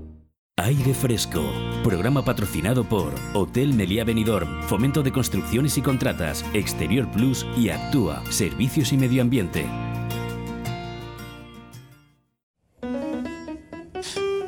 Pues por fin, por fin llegó la noticia que tanto se esperaba en Benidorm. Ha tardado cinco años, pero ya es una realidad. El Pleno del Ayuntamiento de Benidorm aprobó ayer el nuevo contrato de recogida de residuos sólidos urbanos y limpieza de espacios públicos en el término municipal. La aprobación Curioso, ¿eh? Pero la aprobación salió adelante por mayoría, lógicamente, pero ojo, con los votos a favor del equipo de gobierno y en contra los de la oposición, formada por Partido Socialista y por Vox. No voy a entrar ahora en esos detalles, pero algún día nos tendrán que explicar exactamente por qué se oponen. Porque claro, aquí les habla un periodista que conoce mucha historia acerca de los últimos 30 años en todo lo que tiene que ver con la limpieza viaria y la basura. Y de Vox me voy a callar, pero del PSOE oponerse. En fin, el nuevo contrato tendrá una duración de 15 años, un coste de 328 millones de euros y supondrá actualizar el servicio a las necesidades de la ciudad y a la nueva normativa, toda vez que el actual contrato, que viene de los años 90, estaba muy lejos de alcanzar los objetivos. A partir de ahora se estará acorde a los tiempos, a las necesidades de venidor y a lo que marca la normativa. Repito, lo que marca la normativa. Tras más de dos años de estudio, análisis de alternativas, simulaciones, comparaciones, recopilación de experiencias de otras ciudades y un amplio proceso de consulta, bueno, amplio, amplísimo proceso de consulta y participación ciudadana, se da el paso decisivo para que la ciudad tenga, por fin, la gestión de residuos y limpieza que se merece y el 100% eficaz y sostenible. Tengo conmigo aquí al concejal de limpieza urbana y perdón, de limpieza viaria, limpieza viaria a eh, Luis Navarro. Es que estoy con mil datos en la cabeza a la misma vez, porque eh, querido Luis, me vas a disculpar. Llevas seis meses de concejal y tienes absolutamente todo mi respeto. Además, sé que eres un gran conocedor de esta área, porque antes de ser concejal estuviste ahí. Pero es que no termino de entender el voto negativo del Partido Socialista, porque si se hubieran abstenido, todavía me callo, pero el voto negativo del Partido Socialista es algo que tengo, voy a necesitar un par de días más para entender exactamente a qué se refieren, porque llegará un momento que volverán a gobernar, seguro que volverán a gobernar esta ciudad, aunque sea dentro de muchos años, y tendrán que explicar por qué se opusieron a que Benidorm por fin tenga un nuevo contrato ha pasado por todos los estamentos y por todas las administraciones posibles, cuando más falta le hace a Benidorm tener ese contrato, porque estamos con una maquinaria y con unos y con unos recursos humanos absolutamente de hace, pues eso, del siglo pasado. Pero empecemos por otro lado. Por fin se aprueba el pliego de condiciones. Buenos días, que no te he dicho nada, querido Luis. Buenos días y buenas noches. Acércate al micro, por favor. Muy buenos días. Pues nada, pues muchas gracias y aquí estamos para plantear el tema del pliego porque lo que se ha aprobado es el pliego. Lo que tanto nos, han estado diciendo todos, todas las semanas, el pliego cuando sale, el pliego cuando sale y cuando sale, lo primero que te dicen que voy a votar en contra. Sí, sí, sí. Bueno, vamos a hablar de eso largo y tendido. Eh, empecemos por orden, ¿no? Para que la gente que nos escucha al final entienda un poco exactamente qué estamos hablando. A finales de, de, mes, de este mes, se hubieran cumplido cinco años desde que finalizó la última prórroga. Tú eres concejal desde hace solamente seis meses y por tanto, pues yo no veo justo colgarte ningún error del pasado porque no te corresponden. Pero a nivel personal, fíjate, incluso quitándote el traje de concejal, a nivel personal, ¿te parece que ha pasado demasiado tiempo para que por fin tengamos un contrato? Sí, sí ha pasado mucho tiempo y entre unas cosas y otras ha tardado mucho tiempo. Eh, la ciudad no se merece, no se merece esto no es porque no se limpie más, sino porque hace falta, hace falta pues que tengamos pues lo que es la maquinaria, un servicio nuevo, unas papeleras nuevas, unos contenedores nuevos, es lo que hace falta. Y parece ser que no queramos verlo cuando llegamos a la realidad. Bueno, no voy a, insisto que no voy a entrar, a no ser que el concejal eh, tome la palabra y decida que sí, pero eh, siempre hemos dicho que una ciudad turística vive de la seguridad y la limpieza. Y, y no entiendo muy bien el voto en contra, pero bueno, tiempo tendremos. Tú has trabajado, yo te, tuteo con tu permiso, tú has trabajado durante muchos años en el sector de la limpieza, por lo tanto tienes una visión muy objetiva de la, de la situación, no eres, eres, más, eres más trabajador que político en este, en este sentido. ¿Cuánta falta, explícaselo a los ciudadanos, cuánta falta le hacía a, a Benidorm un nuevo contrato que regulara este servicio de, de la ciudad? Pues hace falta, yo te voy a explicar, yo estoy en la calle y lo que hace falta es que la gente entienda que esto no es porque entre un nuevo, pliego, una nueva contrata, que la gente con eso ya pueda tirar las bolsas de la basura donde le dé la gana, ya no haya que recoger los excrementos. Esto es para avanzar, no para ir para atrás.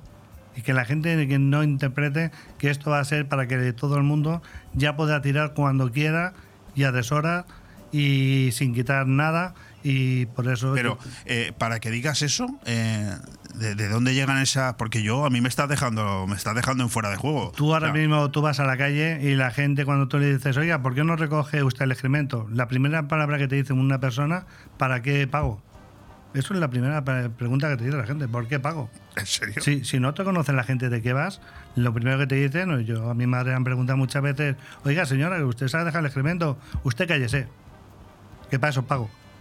Usted, se piensa que... Ah, puede- o sea que como yo pago mis impuestos, puede mi perro cagar en cualquier lado Y no tengo tiro ninguna la bolsa obligación. de basura a la hora que me dé la gana y donde quiera, ¿no? Esa es, eso es lo que muchas veces nos pasa. No lo sabía yo eso, que vivía en, en Sí, una sí, ciudad de sí. salvaje, vamos. Usted ahora mismo, eh, ya te digo, tú te vas ahora mismo a un colegio a las 9 de la mañana y te pone en los contenedores que, por ejemplo, tú- usted tiene que sacar las bolsas de la basura a partir de las 9 de la noche hasta las 11. Correcto. Y tú te bajas allí a un contenedor y tienes gente que bien cuando se baja con el niño al colegio, se baja la bolsa y lo tira.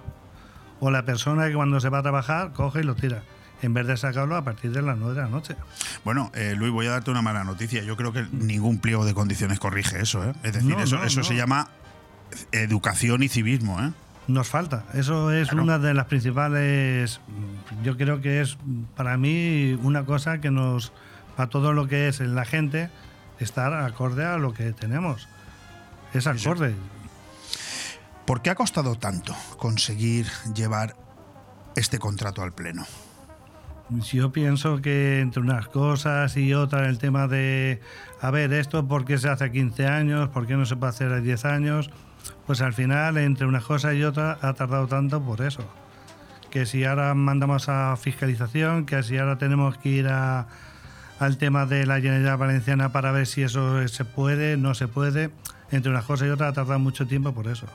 Eh, Fíjate, eh, el que no conozca a Tony Pérez, pues que, que lo, que lo compre, ¿no? Pero yo, yo lo conozco perfectamente y sé que Tony Pérez eh, es muy difícil, por no decir imposible, que lo cojas eh, en un renuncio. Es decir, cuida hasta el más mínimo detalle, porque por eso lleva casi 30 años en política, porque sabe que cualquier fallo en política te puede costar la carrera, ¿no? ¿Por qué digo esto? Porque yo no he conocido en, en toda la historia del periodismo que llevo yo en Benidorm, que ya se cumplen 34 años haciendo lo mismo, un contrato que haya pasado por tantísimas fases por tantísimos eh, estamentos en los que en todo se ha pedido eh, la opinión del, eh, del juez de turno, del delegado de turno, del interventor de turno. Yo no he visto nunca que un contrato pasara por tantos sitios. Él ha sido totalmente transparente. Si te das cuenta, él cada vez que ha habido cualquier problema, ¿eh? se ha mirado por los ingenieros, si no estaba de acuerdo, se ha mandado a Valencia. Una vez que nos han quitado algún reparo, ha vuelto otra vez al ayuntamiento. Si ha habido otra vez cualquier error, él otra vez a Valencia. Bueno, para haya cualquier posible error. Sí, sí, que nos pensamos que era un error, pero te, te vuelvo a decir, se ha mandado tres veces a Valencia y las tres veces nos han dado la razón. Que no sé por qué dicen que... Es Bueno, que Eso es lo que yo quería explicarle a la audiencia, que la gente supiera que el pliego de condiciones que ayer se le dio el visto bueno en el Pleno es un pliego que ha pasado tres veces por diferentes tribunales de Valencia, cuando en teoría con una sola vez es más que suficiente, hasta tres. Bueno, pues a pesar de eso, eh, querido Luis, a pesar de todos esos consensos, la oposición ha votado en contra. Yo te quería preguntar por qué. Eso también me gustaría a mí saber. ¿Por qué? Porque te dicen que es que ustedes tienen unos reparos. No, no tenemos ningún reparo. Nosotros tampoco, como se supone, es lo, lo hemos levantado. No. Nosotros nos han dado tres veces la razón, desde Valencia. Tres. Me estás diciendo que en el pleno de ayer, que por supuesto habrá un vídeo, estará grabado, ¿no? Seguro. Eh, en el pleno de ayer, el Partido Socialista eh, acusó al partido de gobierno de que había un reparo, de que había algún reparo. Sí, sí, ellos comentaron de que había unos reparos. Eso no es cierto. No, no, no, se han levantado. No tenemos y, ninguno. y- y en base a qué utilizan esos argumentos? Porque eso es mentir, ¿no? no es decir la verdad. Bueno, y es acusar. Es acusar y yo pienso, te vuelvo a decir, que creo que se equivoca. No pueden llegar y empezar a decir, es que ustedes tienen unos reparos. No, no, no, nosotros no tenemos ni- ningún, ningún reparo. ¿Cuándo tendremos, eh, Luis Navarro, concejal de limpieza viaria de Benidorm, cuándo tendremos una nueva adjudicataria del servicio? Bueno, a partir de ahora hay dos meses. Para marzo será, creo que es el día 6, cuando ya se cierra el plazo y es cuando se empezarán a mirar lo que son las plicas. O sea, hasta el día 6 Se pueden presentar todas las empresas que crean conveniente que pueden participar. Bueno, pero estamos hablando de un contrato de 15 años estamos hablando de un contrato con un valor estimado final de 328 millones de euros, no creo yo que se presenten muchas empresas. O hay muchas empresas, digamos, que cumplan los requisitos que marca el pliego. No es que marque el pliego, hay que tener muchas espaldas, saber de qué va todo esto, porque aquí no puede llegar cualquiera con, es- con un dinero y poder participar. Esto no. No es una cuestión de dinero exclusivamente, ¿no? Yo pienso que no. Aquí, cuando tú empieces a abrir los sobres, tendrás que ver qué empresas están acorde al, al nuevo pliego. Bueno, vamos a poner a prueba al, al concejal de limpieza viaria a ver hasta dónde conoce ese, pliego. Y les recuerdo que es concejal hace seis meses, pero ante todo es un trabajador de la limpieza viaria que lo ha sido durante muchísimos años. Porque si hay alguien que yo estoy plenamente convencido de que conoce el pliego, es él, evidentemente, porque tendría que ir ayer muy preparado a ese pleno en el que, a sabiendas de que iba a salir por la mayoría absoluta del gobierno del Partido Popular, también eras consciente, seguro, que ayer te enfrentarías a acusaciones muy graves por parte de la oposición, ¿no? Sí, pero bueno, estamos preparados para todo esto. Bien, bueno, ¿cuáles son los las principales novedades que se verán reflejadas en, en la ciudad? Pues lo principal y lo que me gustaría y lo que me gustaría es que la gente cuando llegue aquí a Benidorm no diga venidor sucio. ¿A qué se basan para decir venidor sucio? Mi idea es, desde que yo entré aquí, es cambiar el sistema ese que la gente diga venidor sucio. No. ¿O por qué está sucio? A mí yo soy el primero que el día que me dicen eso, soy el primero que digo, ¿dónde está sucio? No, en general no. ¿Dónde? En general no vale. No me vale. Hay, hay en alguna calle, pues oye, yo inclusive voy con ellos a verlo. Y si tienen razón, enseguida se soluciona. Bueno, eh, y, y también la idea que yo tengo es que el día de mañana, cuando esté la nueva empresa, es que diga, ya vienen los pesados, ya están aquí otra vez. Hay que cambiarnos porque ya vienen por aquí limpiando esta calle, barriendo, eh, baldeando. Eh, Es lo que me gustaría. Si a ti te dicen, querido Luis, hace cinco años, por ejemplo, ¿no?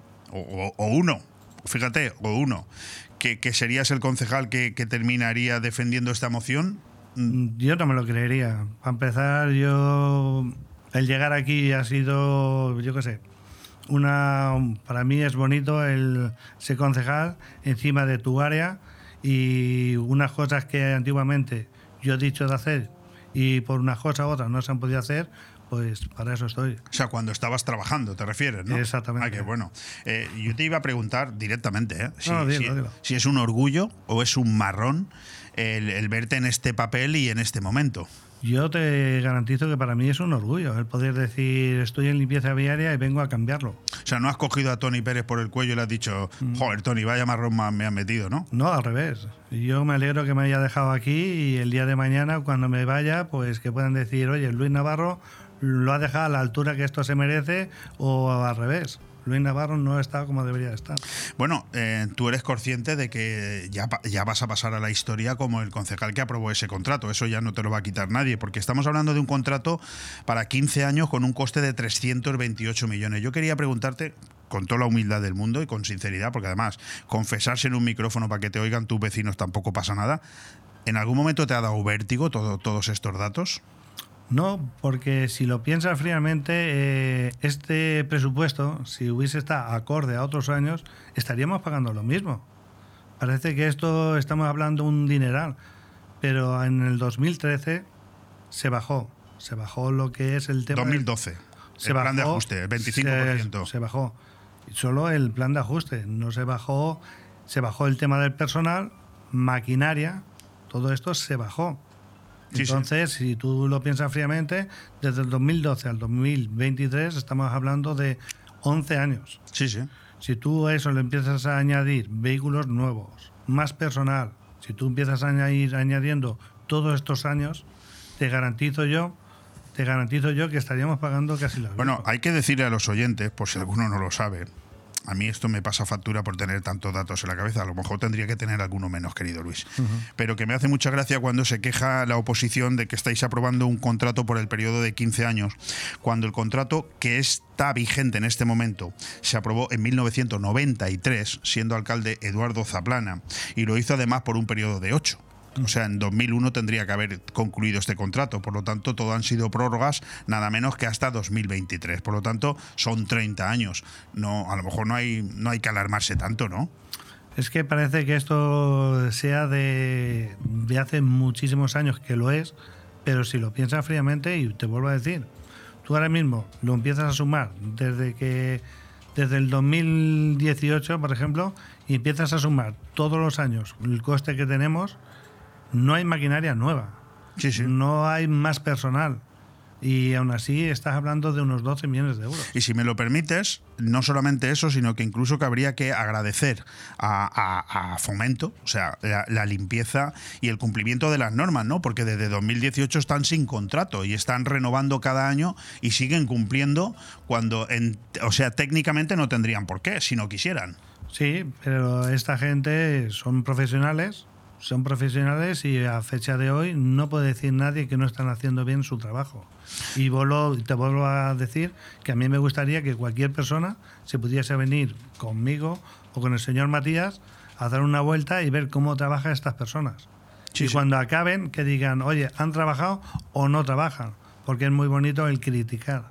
Hay que decir eh, a los oyentes que FCC lleva cumpliendo con la limpieza y con la recogida desde siempre, desde 1993, pero especialmente desde 2012 con, esa 20, con ese 25% de reducción económica, igual que si no se hubiera producido, porque mm, yo entiendo que merece esta actitud algún tipo de reconocimiento ¿no? por parte de, de la concejalía, ¿no? De la concejalía sobre todo y también de venidor. Y de venidor. es los que deberían decir, estas personas están haciendo bien el trabajo. Aparte que la plantilla actual que tiene la, nueva, la concesionaria actual eh, se subroga, ¿no? Gane quien gane el, el, concurso. De momento sí, el primer año sí. El primer año sí. El 2024 Parte de esa plantilla estuvo ayer en el acto de, del Salón de Plenos, en el acto, en, eh, o sea, tuvo acto de presencia, perdón, en, en, el Salón de Plenos. ¿Cómo se tomaron esta, esta aprobación? Hombre, pues yo, yo pienso que estarían contentos porque muchas personas de las que están ahí entrarán a formar parte del, nuevo pliego. Correcto. Segregación en origen. ¿Qué quiere decir esto? Porque hay que empezar ya a hacer lo que es eh, la selectiva, empezar a hacer lo que nos marca la ley. Lo que nos marca la ley, porque al final, si no empezamos a hacer el tema de de separación de residuos, al final nos va a costar dinero a, las arcas.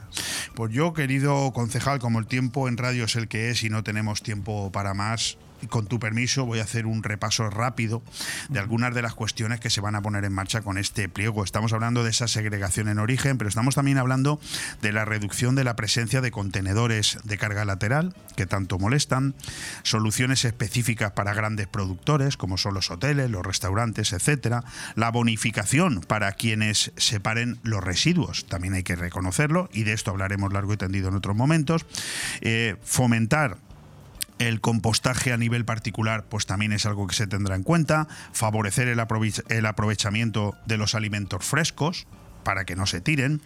Y en el nuevo contrato incluso se incluyen bueno, la limpieza de todos los espacios de uso público, no solamente los que ahora mismo se hacen, porque Benidorm ha crecido mucho en los últimos 30 años. Renovación, por supuesto, de vehículos y de maquinaria, y un año de transición desde la firma del contrato, más cuatro de implantación progresiva, para que no notemos los ciudadanos de Benidorm ningún cambio, ¿verdad? Efectivamente. Ah, ¿Me he dejado algo importante fuera? Creo que tienes bastante información. ¿Me has traído el traje de barrendero para que me lo ponga? Sabes que sí sin ningún problema. bueno, con la broma justa, porque la, radio es eso, es entretenimiento. Yo quiero agradecerle al concejal Luis Navarro su valentía por enfrentarse al Pleno para la aprobación de este pliego de condiciones de limpieza viaria. Tendremos pasado mañana aquí al alcalde de Benidorm, a Tony Pérez, para que sigamos profundizando en este contrato que sin lugar a dudas es el más importante que se ha suscrito nunca en democracia en Benidorm. Lo tengo que decir así de claro para que usted entienda la importancia. Y por supuesto, Luis, en en la sección esta que tenemos nosotros de limpieza viaria cada 15 días, pues tendremos que seguir ahondando, porque ahora ya tenemos el pliego y habrá que irlo desgranando para que la gente, lo conozca. Sí, eso no te preocupes que iré viniendo cuando ustedes me invitéis y ahí gustosamente. Fantástico, pues un fuerte abrazo y muchas gracias. Gracias a vosotros. Bon Radio. Nos gusta que te guste. Benjamín, esta cocina se cae a pedazos. Pero si es modernísima. Mira, estuve el otro día en el Big Mat de aquí y me atendió un auténtico catedrático en cocinas. Big Mat, claro. De profesional a profesional, somos los sabelo todo del sector. Los de siempre. Nos encontrarás en Big Mat Aliazul de Benidorm y Villajoyosa y en www.bigmataliazul.es. Llega Papá Noel a la Cala de Finestrat este sábado 23 en la Plaza del Ánfora de la Cala. Llega la visita más esperada del año por peques y mayores. Empezaremos a las 5 de la tarde con disco móvil infantil y a partir de las 6 cada niño y cada niña podrá entregarle su carta de deseos al mismísimo Papá Noel. Recuerda, será este sábado 23 en la Plaza del Ánfora de la Cala. Organiza conjuntamente Ayuntamiento de la Vila Lloyosa y Ayuntamiento de Finestrat. ¡Os esperamos! ¡Ho, ho, ho! Si quieres que tu hogar o tu negocio tengan una identidad propia, en Decoración Domifusta diseñamos y montamos el ambiente único y personalizado que necesitas. Con más de 15 años de experiencia como fabricantes de mobiliario y decoración a medida, en Domifusta creamos el entorno ideal que hará de tu vivienda o local un lugar mágico y exclusivo. Decoración Domifusta. Para cualquier consulta e información, contacta con nosotros en el correo ventas.3 arroba domifusta.es. Si lo que buscas es creatividad y funcionalidad en tu entorno, empieza a diseñar en Domifusta. что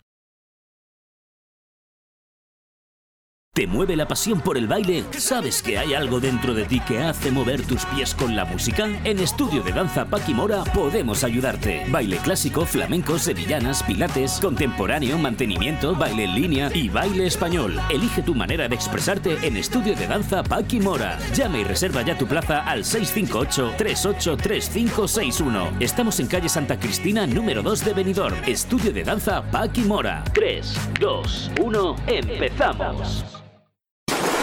Benjamín, esta cocina se cae a pedazos. Pero si es modernísima. Mira, estuve el otro día en el Big Mat de aquí y me atendió un auténtico catedrático en cocinas. Big Mat, claro. De profesional a profesional, somos los sabelo todo del sector. Los de siempre. Nos encontrarás en Big Mat Aliazul de Benidorm y Villajoyosa y en www.bigmataliazul.es. Si no tienes sitio para guardar pertenencias de gran tamaño, como bicicletas, motos, muebles y cualquier tipo de enseres, Movipark Marina Baixa te ofrece la solución. Áreas de diferentes medidas y precios que podrás alquilar según sean tus necesidades. Espacios cerrados de forma individual, con videovigilancia y la máxima seguridad en las instalaciones. Acceso 24 horas con código personalizado. Movipark Marina Baixa. Teléfono 670 97 23 14. Llega a la calle de las tapas. ¡La calle buena! El domingo 24 desde la 1.20 al corazón de Benidorm. La noche será buena, pero la tarde para flipar. Un ambientazo increíble. Con fiesta navideña en dos escenarios. En la calle Santo Domingo con Tony Castro y en la Plaza de la Constitución con Miguel Torres. Tú eliges. La noche buena empieza en los bares de la calle de las tapas. Ojo, y vete preparando para la tarde vieja. ¿Te gusta llegar a tiempo a tu destino? ¿Volver a casa tan cómodo y seguro como si fueras tú mismo el que conduces? Radio Taxi Benidorm. El mejor servicio a tu entera disposición. Descárgate nuestra aplicación Pide Taxi para el móvil y solicita un taxi de la manera más fácil. Visita nuestra web radiotaxibenidorm.com. Radio Taxi Benidorm 96 586 26 26. Aire Fresco. Programa patrocinado por Hotel Meliá Benidorm, Fomento de Construcciones y Contratas, Exterior Plus y Actúa, Servicios y Medio Ambiente.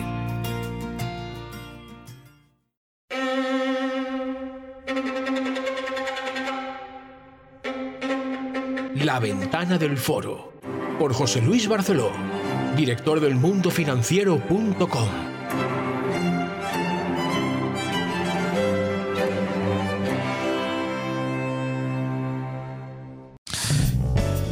Bueno, pues entramos en ese momento en el que vamos a hablar de actualidad. No es que no lo hayamos hecho a lo largo de la mañana, de hecho hemos tenido aquí al alcalde de Altea haciendo un extenso repaso de cómo ha sido el año 2023 en su ciudad y los grandes proyectos que tiene previstos para el curso próximo.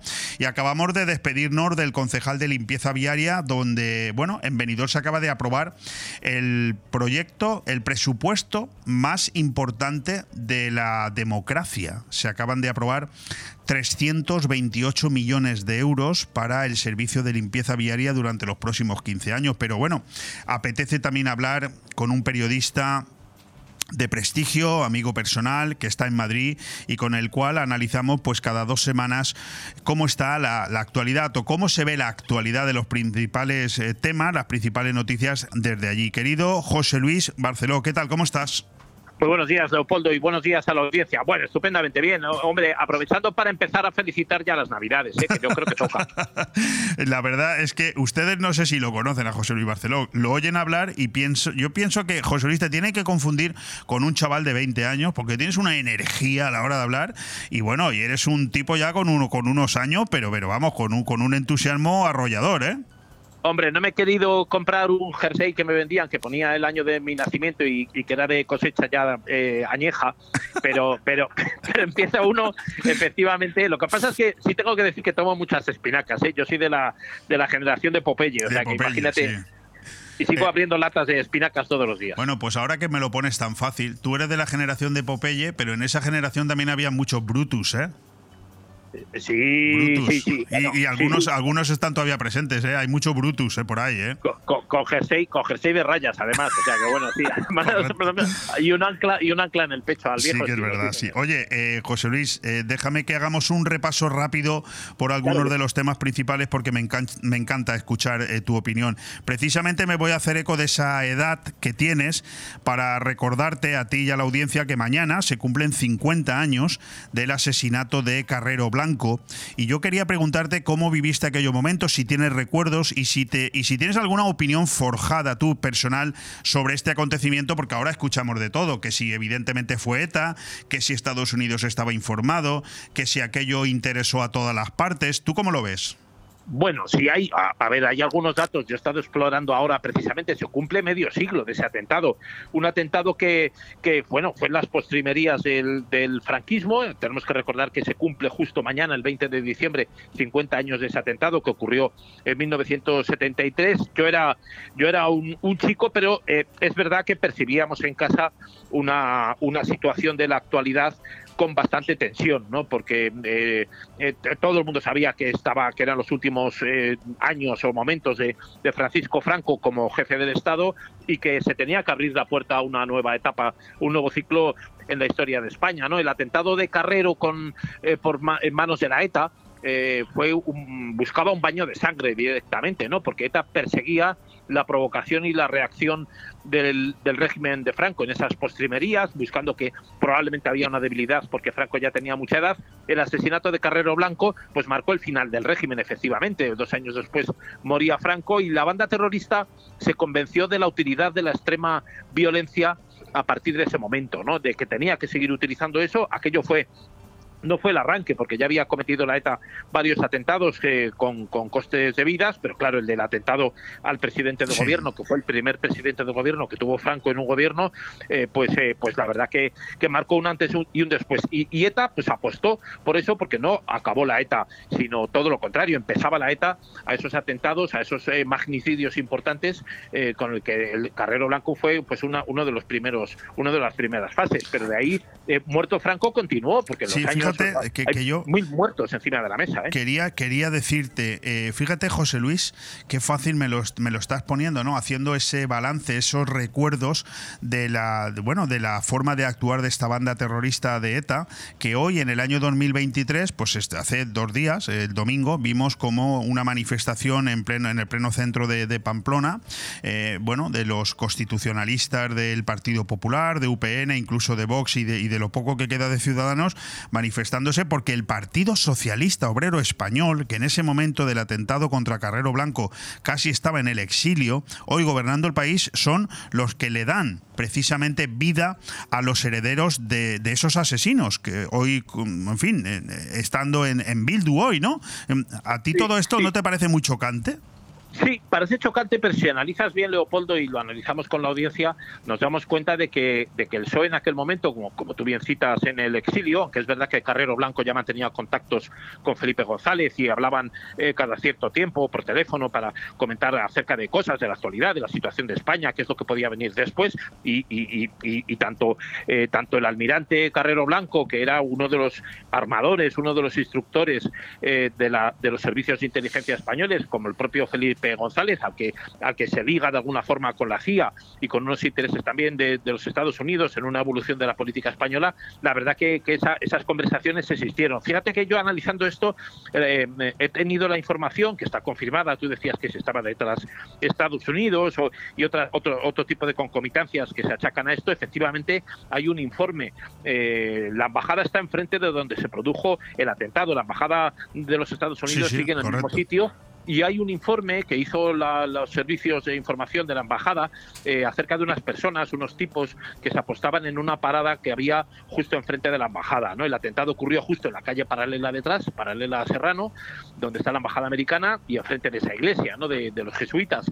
Eh, bueno, pues eh, en ese informe se detalla que durante una serie de días hubo unos tipos que se apostaban en esa, en esa parada del bus y que les llamó la atención, tiraron fotos incluso, que no se subían a los autobuses. Y eso se pasó a, los servicios de información de la, de la policía y del Ministerio del Interior de la época y no se actuó. O sea, no se siguió el hilo de esa, de esa investigación. Ese informe existe, o sea, ese es algo que es un dato conocido, no es una especulación. ¿eh? Bueno, es un dato importante y un, y un en fin, una efeméride que, que, hemos querido destacar en este inicio de conversación con, con José Luis Barceló, director del mundofinanciero.com, que le recuerdo que es el digital más longevo de España en materia financiera y en líneas generales. Por cierto, hablando de nivel internacional, simplemente una coletilla. Eh, bueno, hemos escuchado y hoy han publicado los medios cómo Putin empezaba a hablar de Finlandia como un país que en el futuro le puede crear algún tipo de problema. Y lo, que más ha llamado la atención a, bueno, a, la prensa es que oír hablar a Putin de Finlandia es casi como si estuviera reconociendo que, bueno, que Ucrania pues ya no le importa. Es decir, como si ya hubiera ganado la guerra. Eh, es evidente que hay un abandono por parte de Occidente en líneas generales, las elecciones en Estados Unidos el año que viene, Europa que no se ha terminado de entender siempre bien con su compromiso con Ucrania. ¿Tú cómo lo ves? ¿Crees que realmente Ucrania está abandonada? ¿Crees que eh, Putin puede dar la guerra por ganada? ¿Cómo, cómo ves el futuro inmediato?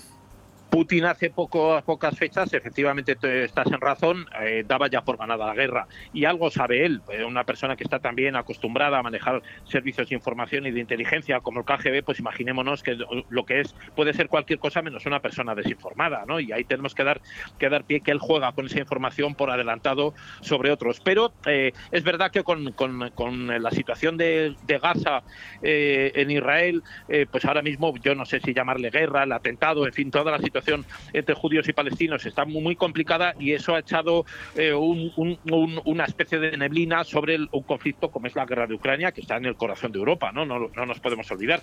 Esa guerra avanza y si te das cuenta de un tiempo a esta parte, Zelensky, Volodymyr Zelensky, el, el premier ucraniano que está enfrascado en esa guerra, no aparece ya ni por los medios ni en alocuciones en Twitter o redes sociales, que era tan habitual verle casi todos los días. Ha desaparecido completamente, como tú bien, bien citas. Correcto. Y luego hay, hay, hay otra, otra cuestión que se ha pasado por encima, que es la, reunión que ha tenido el, líder turco Erdogan con Orbán, con el húngaro, han significado su estrecha relación de, años eh, de relaciones diplomáticas.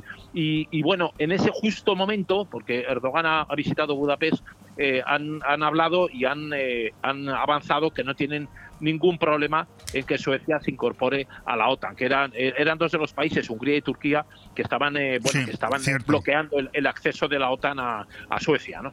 Eh, aunque sea por encima, porque lo hemos nombrado al principio y me gustaría avanzar rápido, ¿no? Pero el, apoyo del PSOE a Bildu en la, en la alcaldía de Pamplona, ya has visto cómo intenta el PSOE ahora desmarcarse, ¿no? No es un tema puntual, exclusivamente la capital, nada tiene que ver con la provincia ni con nada más, en fin, me parece lamentable. ¿Tú crees que es una traición a las víctimas de ETA, una más? Bueno, ya están los propios acuerdos del PSOE, ¿no? Con, con EH Bildu, con la Esquerra Republicana, por supuesto que sí, ¿no? Eh, por supuesto que sí. Cuando antes hablábamos de Carrero Blanco, tenemos que recordar que líderes del Partido Socialista, y en su día terroristas, como Mario Naindía, por ejemplo, aplaudieron el atentado de, Carrero Blanco, con lo cual no estamos tan lejos de ligar a, Bildu y a los eh, a los bilduetarras o a los terroristas de la ETA eh, con un PSOE que, bueno, pues en, ese momento igual no se sienten tan incómodos como mucha gente pueda, pueda llegar a pensar, ¿no?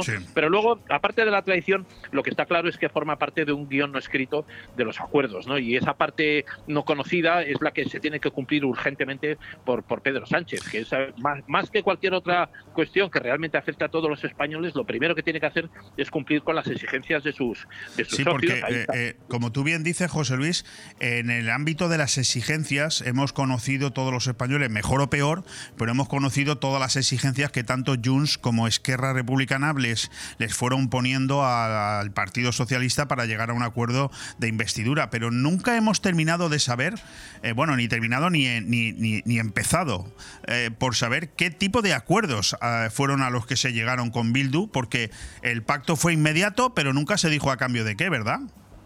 Bueno, pues ahí están, ahí están las, las mociones de censura, está el acceso, retirar pues al Partido Popular o a Vox o a cualquier otro que esté por ahí, retirarle, eh, retirarle de, de- de los gobiernos municipales eh, de los que se pueda y desde luego también intentar barrer al PNV, porque no nos olvidemos que el PNV está jugando una ficha eh, muy caliente, muy dura, que le va a pasar factura seguramente, ¿no? Sí. En, la- en las elecciones vascas en junio del año que viene junto con las europeas. EH Bildu ha seguido creciendo, ha obtenido una alcaldía tan importante como la de Pamplona, eh, porque ellos sitúan la raya de la frontera de lo que llaman Euskal Herria, no solamente al, al norte, en las dos provincias eh, vasco-francesas, sino también la mitad de Navarra, como mínimo, ¿no? Como, como mínimo. Y Pamplona está justo en esa frontera donde los bildoetarras obtienen unos resultados electorales eh, más abultados que en el resto de que en el resto de todo de toda Navarra, donde H Bildu apenas tiene presencia. Pero al norte de Pamplona, todos esos municipios que están pegados al, al resto del País Vasco, pues, pues efectivamente ahí van ganando posiciones. El PNV ahí está perdido completamente. Sí. Eh, yo te voy a hacer una pregunta muy directa de análisis, eh, de bueno, claro, de, un profesional como tú. Termina un 2023 en el que hemos visto cómo Pedro Sánchez se ha saltado, yo creo que todas las líneas rojas, no solamente conocidas, sino incluso que algunas que ni siquiera éramos capaces de entender que se podrían saltar, también se las ha saltado. En líneas generales, tú, en tu opinión, ¿eh? ¿a, a dónde crees que nos lleva todo esto? Bueno, yo creo, estoy convencido además que Pedro Sánchez va a hacer todo lo posible por aguantar lo máximo de la legislatura. O sea, si la legislatura está prevista que sean cuatro años, pues eso es lo que tiene previsto la agenda de Pedro Sánchez. Pedro Sánchez va a causar más problemas a sus propios socios que, a, la oposición, que ahora mismo ni está ni se la espera. Yo no veo una oposición coordinada ni organizada entre Vox y, el PP.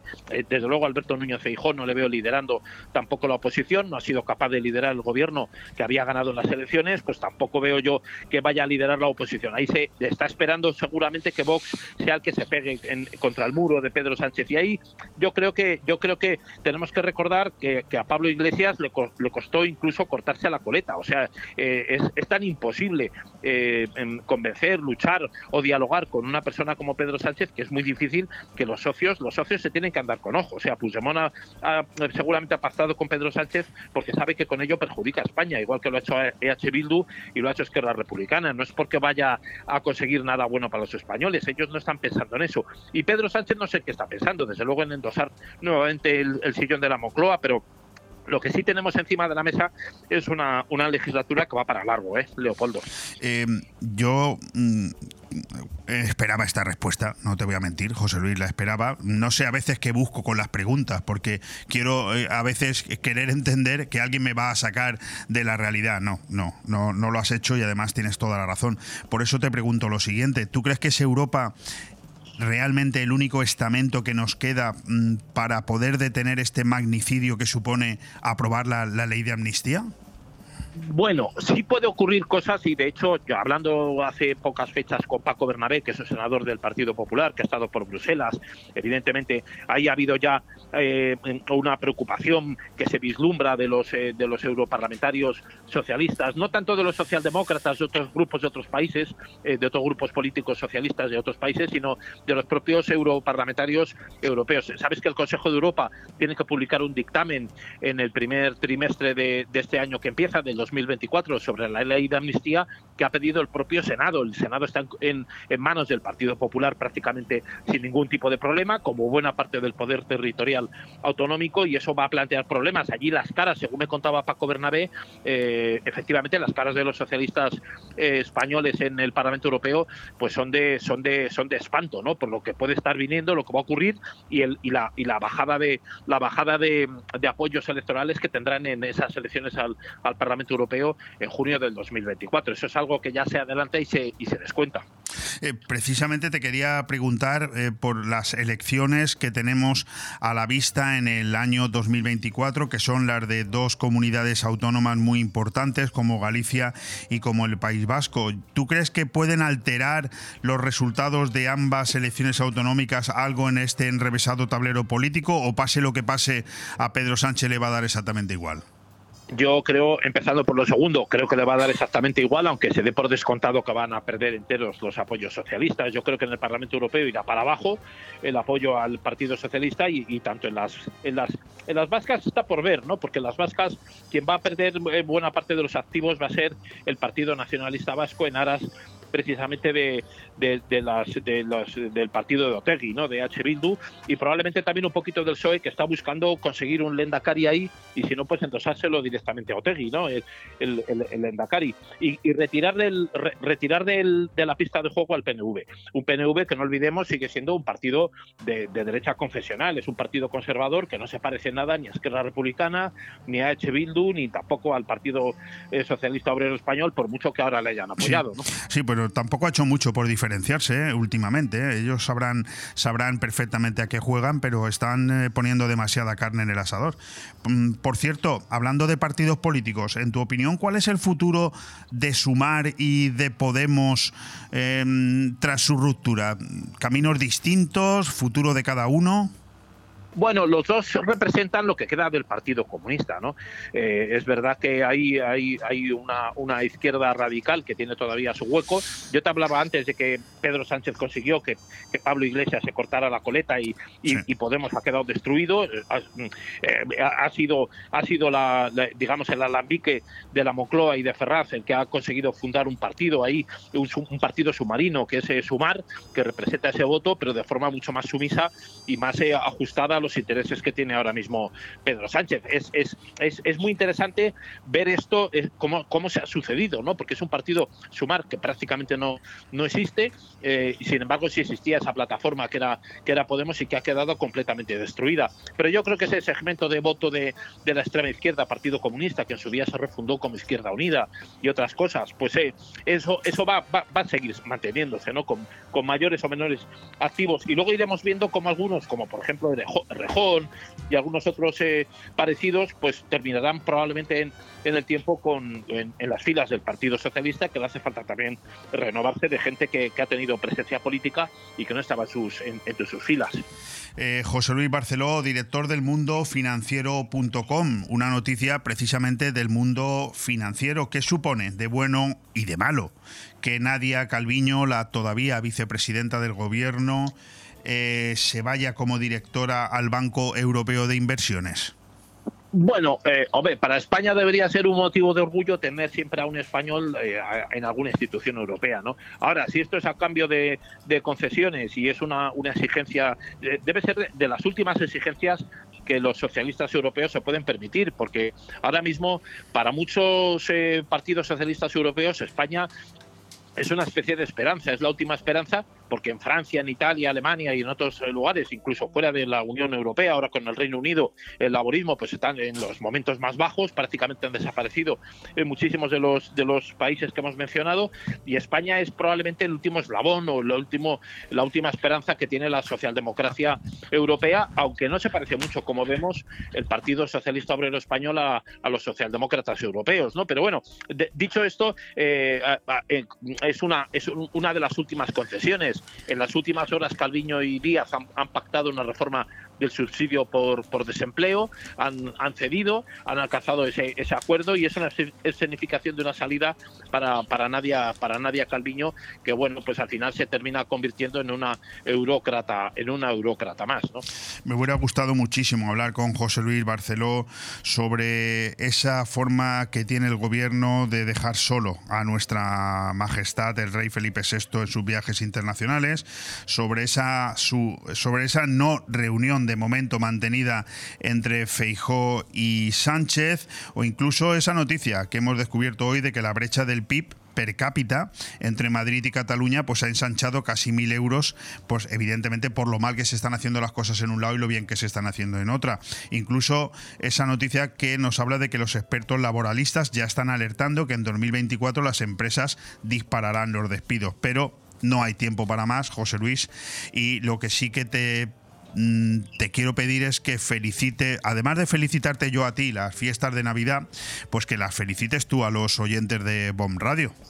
Sí, claro que sí, Leopoldo, gracias por la invitación. Hay que, hay que desear una feliz Navidad. Bueno, tener esperanza de que el año que viene, porque siempre damos malas noticias, el año 2024 será un año de, de a pesar de esos anuncios de despidos y de que, las cosas van a ir mal, y eh, tenemos que- que tener esperanza en que todas las cosas malas pasan, ¿no? No hay mal que 100 años dure y bueno, pues nos- no, no, no nos podemos olvidar que eh, los zapateros, los Rajoys, los, los Adolfo Suárez o los Felipe González y Alfonso Guerra, pues también son ya páginas de la historia, ¿no? Eh, ocurrirá lo mismo con Pedro Sánchez, por mucho que él quiera resistirse, el paso del tiempo es igual para Ramsés II que para Napoleón Bonaparte, ¿no? Y Pedro Sánchez no se va a escapar de eso. Sí, me- eh, espero que así sea. Pues muchísimas gracias, José Luis. Un fuerte abrazo, que vaya muy bien a ti, a tu familia, a todos los oyentes eh, que están encantados de que estés con nosotros cada, cada dos semanas. Y nada, en pasar fiestas nos volvemos a escuchar. Estupendo, Leopoldo, muchísimas gracias y un saludo a los oyentes. Feliz Un abrazo. Buen día. Bon Radio. Nos gusta que te guste. Con Europa, Benidorm sigue avanzando hacia la sostenibilidad integral. Estamos transformando Benidorm. Ya somos una ciudad más accesible, más verde y más cómoda. Mejoramos el día a día de nuestros vecinos. Estrategia de Desarrollo Urbano Sostenible e Integrador EDUSI de Benidorm. Una manera de hacer Europa. Proyecto cofinanciado por el Fondo Europeo de Desarrollo Regional. Esta Navidad comprarás Bono bonito y barato. en Milar Fotocine Granada. Consigue tu bono comercio del Ayuntamiento de Benidorm y regálate el Descuentazo. que con él te ofrece Milar Fotocine Granada. Pequeños y grandes electrodomésticos, televisión, sonido, climatización, telefonía, informática. Recuerda, una hora de parking gratis y si lo encuentras más barato, te devuelven la diferencia. En Avenida de los Almendros 20 y calle Garita 12 de Benidorm, Milar Fotocine Granada. Calidad, precio y servicio. ¡Me encanta Juguetilandia! Llévate los juguetes de la tele a precios increíbles y alucina con nuestras ofertas. Estas navidades disfruta de nuestra zona outlet dentro de la nueva tienda Juguetilandia Finestrat con más de 2.000 metros cuadrados. Has escuchado bien, zona outlet con descuentos directos de hasta el 80% y precios de fábrica. Te esperamos en la nueva tienda de Juguetilandia Finestrat, en calle Rafael Alberti, antiguo Bricorama. Y también estamos en juguetilandia.com. Juguetilandia, el lugar donde hay más juguetes. Polop de la Marina es naturaleza, es cultura, es historia, es deporte, es agua y montaña, es gastronomía, es poesía e inspiración, es literatura, es salud y bienestar. Polop es calidad de vida. Sin duda, un lugar que te va a enamorar, único, donde perderse y donde vivir. Siente Polop de la Marina. ¿Te mueve la pasión por el baile? ¿Sabes que hay algo dentro de ti que hace mover tus pies con la música? En Estudio de Danza Paquimora podemos ayudarte. Baile clásico, flamenco, sevillanas, pilates, contemporáneo, mantenimiento, baile en línea y baile español. Elige tu manera de expresarte en Estudio de Danza Paquimora. Llama y reserva ya tu plaza al 658-383561. Estamos en calle Santa Cristina, número 2 de Benidorm. Estudio de Danza Paquimora. 3, 2, 1, empezamos. you En Hidracua trabajamos cada día para ofrecerte una atención personalizada. Realiza tus gestiones sin desplazamientos ni esperas. Es tan fácil y rápido como entrar en el área de clientes de nuestra web www.hidracua.es. Tan solo necesitas tener a mano tu factura del agua y un par de minutos para registrarte. Desde ese momento tendrás tu contrato de agua disponible en tu móvil u ordenador. Conoce tu consumo de agua, accede a tus facturas o solicita la factura digital para recibirla de forma inmediata en tu móvil. Hidracua, tu agua de cada día. Llegan días muy señalados y en Abona B no solo somos especialistas en lo mejor para tu huerta y jardín, también somos especialistas en desearte unas felices fiestas. Desde Abona B queremos desear unas felices fiestas a todos nuestros clientes y futuros clientes. ¡Felices fiestas! Prepárate a soñar y a vivir la época más mágica del año. Y en Calatabú Restaurante Beach Club ya hemos empezado con un montón de eventos para estas fechas. Además, ya tienes a disposición los mejores menús de comidas y cenas de grupos y empresas con el mejor ambiente para pasarlo a lo grande. Ven a celebrar tus comidas y cenas de empresa en Calatabú y vive la mejor Navidad con nosotros. Calatabú, en la Cala de Villajoyosa. Reservas al teléfono 632 79 42 64 o en www.calatabú.com. Aire Fresco, programa patrocinado por Hotel Meliá Benidorm, Fomento de Construcciones y Contratas, Exterior Plus y Actúa, Servicios y Medio Ambiente. En BOM Radio Venidor, como en cualquier emisora que se tome las cosas en serio, empezamos la temporada el primer lunes de cada septiembre, después de haber descansado unas cuantas semanas del mes de agosto. La radio nunca para, pero los profesionales, esas personas que nos tomamos esta profesión como lo que es y lo que significa, y estamos 11 meses pegados al micrófono, tenemos que descansar. Sobre todo, no me canso de repetirlo, la parte psicológica. No estamos picando, no, no, no estamos en una mina ni sirviendo mesas, pero la mente también se agota. Todo esto viene a cuento porque, aunque dedicamos parte de este tiempo de asueto también a diseñar la nueva temporada, la radio es un medio vivo en el que no dejan de suceder cosas a lo largo de cada temporada. La programación echa a andar en esos momentos, pero nunca deja de alterarse, sufre bajas y conoce altas. Quisimos poner un programa relacionado con el mundo de la fiesta en marcha y la cosa se torció cuando al bueno de nuestro compañero José Luis Torres se le detectó un problema serio de salud y no pudo ser. Desde aquí aprovechamos para enviarle un fuerte abrazo. No nos hemos detenido en ningún momento y en las últimas semanas hemos alumbrado dos nuevos espacios que vienen a darle algo más de lustre a una humilde parrilla que por el contrario te ofrece más de 15 programas distintos a lo largo y ancho de la semana. La hora de los mayores con Juanma Rodríguez o Sobredosis con Gilenis Pérez ya forman parte del amplio y variado contenido semanal de BOM Radio Benidorm. Bienvenidos y larga vida a los dos. Hoy tengo el placer y el honor de presentaros a alguien que no necesita presentación, un DJ, un productor musical, un empresario autónomo que ya en su dilatada vida ha tenido tiempo para hacer de todo es oriundo de Castilla-La Mancha, pero lleva muchos años entre nosotros aquí en Benidorm.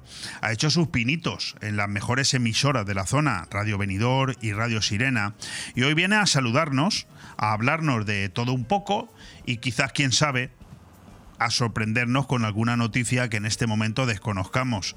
Os estoy hablando de Félix Juárez. Félix, ¿qué tal? Hola, buenos días. ¿qué Oye, tal? eso ¿Cómo de? Félix con C al final, ¿eso por qué? Pues eh, la historia, mi abuelo Feliciano, mi padre Feliciano, y para eh, diferenciarlo un poquito, pues Félix. Además, es más cómodo para quien nos dirigís a nosotros. Juárez. Juárez. ¿Qué, sí. de México o qué? No, no, no lo sé si mis abuelos o antepasados tuvieron algo que ver en México, pero es Juárez, como la ciudad de México. Bueno, yo a este hombre eh, les tengo que decir que me tiene absolutamente alucinado, porque lo veo, lo veo todos los fines de semana. Cada vez que estoy en el- me cojo el móvil, me salta una notificación de Instagram o de cualquiera de sus redes sociales que ya está Félix ahí poniendo música. Eh, eh, ¿Esto de dónde te viene? Porque, porque yo me quedo alucinado, porque eh, te veo como un chiquillo ahí mm, disfrutando. Bueno, pues te digo, desde los 15 años empecé pues ya... Y ahora que tienes 18. Pues 63 cumplo en abril. 47 años, eh, pinchando, haciendo radio, de todo un poquito. Empezaste en 1976. En 76, en, la- en Pedro Muñoz, en Ciudad Real. En una discoteca que teníamos nuestra, eh, de mi propiedad, que yo agradecía mucho a los clientes porque imagínate, yo intentaba hacer radio en la discoteca. Entonces, a ver, explícanos eso. Pues yo qué sé, eh, hacía de, de todo. O sea, he- hemos hecho allí hasta poner películas de cine, en fin, eh, entre diarios, eh, de todo, de todo. Pedro Muñoz es una ciudad muy bonita, ¿eh? Sí, sí. Con su castillo y todo, ¿no? No, No tiene, eh, es Hostia, famosa. estoy es confundido. Está confundido. Sí. Está cerquita de Campo de Cristana. Ah, vale, vale, Segoya, tal. Es famosa por los mayos. Más de 50 años con los mayos manchegos, que ahí van de todos los sitios a bailar la jota y todo eso. Bueno, empezaste a pinchar con platos con polea. Eso, eso, eso que de la, de la época de Franco. La época de Franco y más. eh, eran, tenía un motorcillo pequeñito, una polea. Y, y luego, pues, eh, como una. Esta que le hacía mover. Eso tenías que ir. Y muchas veces para mezclar tenías que estar con la mano ahí dándole. Porque era casi. Eso, era- si se lo explicas a Ale Ronzani, eh, Sí. sabe- cree que le estás hablando en chino, ¿no? Sí, yo pienso que sí. Eran los L75 Lenco. Ah, ¿no? No, Ale, ¿tú sabes lo que son? Los platos con polea y un mezclador Eclair AC7. Ah, mira, mira, eh, cuidado, eh, estamos Sí. hablando de un... Está puesto al día, está puesto al día. Los Lenco 75, que, Me que creo- además creo- pesaban que creo no que le veas. falta un micrófono, Ale. Tiene ganas de entrar. Porque, claro, me ve aquí hablando con un DJ y se está poniendo celosillo. Oye, está, pues ahí, mira, aquí estamos. está ahí diciendo, bueno, empezaste en Pedro Muñoz, en Ciudad Real, Sí. en tu propia discoteca, eh, que tuviste además más de 15 años. Más de ¿verdad? 15 años, Que sí. sabes también, además de ser músico, decía, además de ser DJ, sabes perfectamente también lo que es ser autónomo, ¿no? Hombre, por supuesto, sí. Luego ya me iba a la emisora pues a anunciar precisamente pues las atracciones que teníamos. Eh, tuvimos a Miguel Ríos, cuando el Rock Ah, and Ríos, los temas de Rock and Ríos los estrenó precisamente en la discoteca, se llamaba Dandy, eh, Pedro Muñoz, y luego ya empezó a hacer el Rock and Ríos. Luego ya, imagínate, en el año 81 fue también la Orquesta Mondragón, eh, Rocío Durcal, la fallecida Rocío Durcal también. O sea, teníamos de todo. Barón Rojo, cuando fueron número uno con el Resistiré, ¿te acuerdas? También los tuvimos. Recientes, además, vinieron con el número uno y los tuvimos. Teníamos la, lo que era la sala de discoteca, con una sala que le llamaban la sala azul, que era todo música romántica, muy para parejitas, ¿eh? y luego teníamos una terraza grande, pues para eso, para Me estás hablando de una época eh, de la que no hace tanto tiempo. No. Pero que, pa- por lo menos para a mí me Mm. suena cercana, pero seguro que le hablas de todo eso a la juventud de hoy y se cree que y dicen este hombre se ha vuelto loco, está abuelete, ¿verdad? Hay una diferencia. Antes la gente, pues, eh, trabajaba muchísimo, pero también tenía la ilusión cuando llegaba fin de semana, pues, a beber, a disfrutar, a bailar y a pasarlo bien. En lo que Estuviste en un concurso nacional de DJs De locutores, Radio de Centro. radio, ¿Esto, sí. ¿Esto qué es? Radio Centro está en Madrid, en la calle Las Huertas. Ahí estaba, pues mira, si te acuerdas un poquito, el Mariscal Romero, Vicente Romero, eh, era uno de los principales y de los primeros DJs eh, que hubo en la radio en España, DJs. Yo considero DJs, por ejemplo, eh, pinchar música, ahora eh, todo el mundo le llama DJs, pero pinchar eh, en una radio, hacerte, digamos, sin control, la radio tú, todo, ponerte la cuña, po- eh, hablar, eh, ponerte la música, eso, eso eh, viene de Luxemburgo, que se copió este DJ primeramente. Y pues, Está- pues estás eso. hablándome de algo que yo no sabría hacer. Lo digo para que lo tengas claro. Yo llevo 34 años haciendo radio y soy incapaz de hacerme el autocontrol, ¿no? Eso es lo que os hacíais vosotros antes, ¿no? Sí, sí, era lo- antiguamente incluso estaba la onda media, que estaba el, el- el control y luego el locutor o la persona hablando y de ahí cambió pues la FM, con la FM empezaron pues eso que te digo, los primeros DJs sin control que se hacían todo. Bueno, fuiste el primer DJ de España que conectó la discoteca en directo en Nochebuena con la cadena Ser. Con la cadena SER, que estaba Cholo Hurtado, sí. Me acuerdo una cosa que en mi pueblo hubo un matrimonio que luego cuando me oyeron, dice, estábamos eh, eh, oyendo la radio y nos pegamos un salto de alegría porque, claro, no lo esperábamos. Conectamos la discoteca a la radio. Fantástico. Y dimos la idea también a, a- a los 40, a, a la SER. Y llegaste a Benidorm hace unos treinta y tantos años ya, ¿no? Sí, en 91 aproximadamente. Fíjate. ¿Y, y cómo fue tu llegada aquí? ¿Por qué? Pues eh, te comento, yo tenía mi propia discoteca, como hemos hablado, y un señor que era uno de los dueños de Navat Discoteca, era de La Mancha, me había oído por la radio, en Radio Cadena y todo eso. Y bueno, parece ser que no estaban muy conformes con los DJs que tenía. Además que sabes que Navat por entonces era una discoteca pues light para Sí, los sí, niños. En el rincón del hoy. Eh, exactamente, y era más light, abrían por la tarde para los niños y luego intentaron abrir por la noche, que era una época que, que abrían... eh, Además, y- fuera de todo lo que era el círculo de las Sí, discotecas. sí, se que estaba muy retirado, que ibas exclusivamente ahí, porque las las discotecas estaban en un sitio y tenías que ir exclusivamente ahí. Y llegamos allí y ya te digo, yo llegué y, y dije, bueno, como...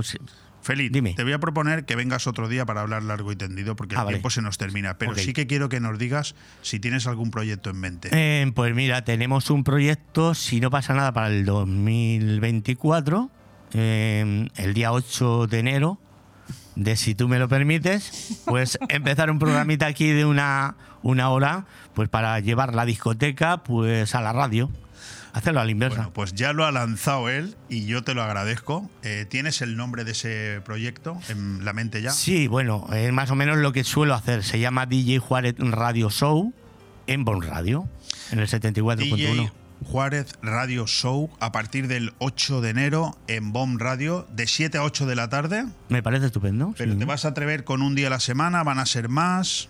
Mm, si quieres empezamos de no, no, lunes. yo no, que a mí no me líes. Yo, yo, esta Bueno, es tu casa y aquí Pues mira, tú. de lunes a jueves. ¿Te De parece bien? lunes a jueves, una hora cada Una día. horita, de siete a vale, ocho. ¿Lo tienes claro? Valiente el tío, ¿eh? ¿Eh? Vamos a ver. Se nota que es jovencito. Sí. Y con- por lo menos ilusión hay.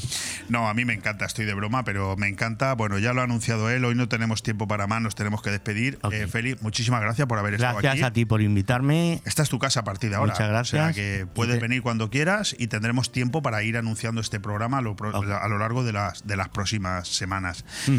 Y a mí no me queda tiempo para más. Me tengo que despedir. Ha sido una pena no poder hablar un ratito más largo con Feli, pero bueno, esto es la radio. Esto es la radio y el tiempo es el que es y no había tiempo para más. Quiero agradecer al alcalde de Altea, Diego Zaragozí, que haya estado hoy aquí con nosotros, hablándonos largo y tendido de, de, en fin, de todas las noticias que se dan en la Villa Blanca. También a Luis Navarro. Saben que se acaba de aprobar el pliego de condiciones de la limpieza viaria para los próximos 15 años en Benidorm y Luis Navarro, que es el concejal del área, ha venido a contarnos todos los pormenores. También hemos tenido la suerte de hablar largo y tendido con José Luis Barceló, que es el director del mundofinanciero.com y el conductor aquí del espacio de colaboración La Ventana del Foro. Y ahora con nuestro amigo Félix Juárez. Félix, despide el programa. Pues nada, eh, que nos vemos en el 2024. Fantástico. ¿Eh? Felices fiestas a todos. Y a ti también. claro. Felices fiestas. Yo de momento volveré a estar aquí mañana. Un fuerte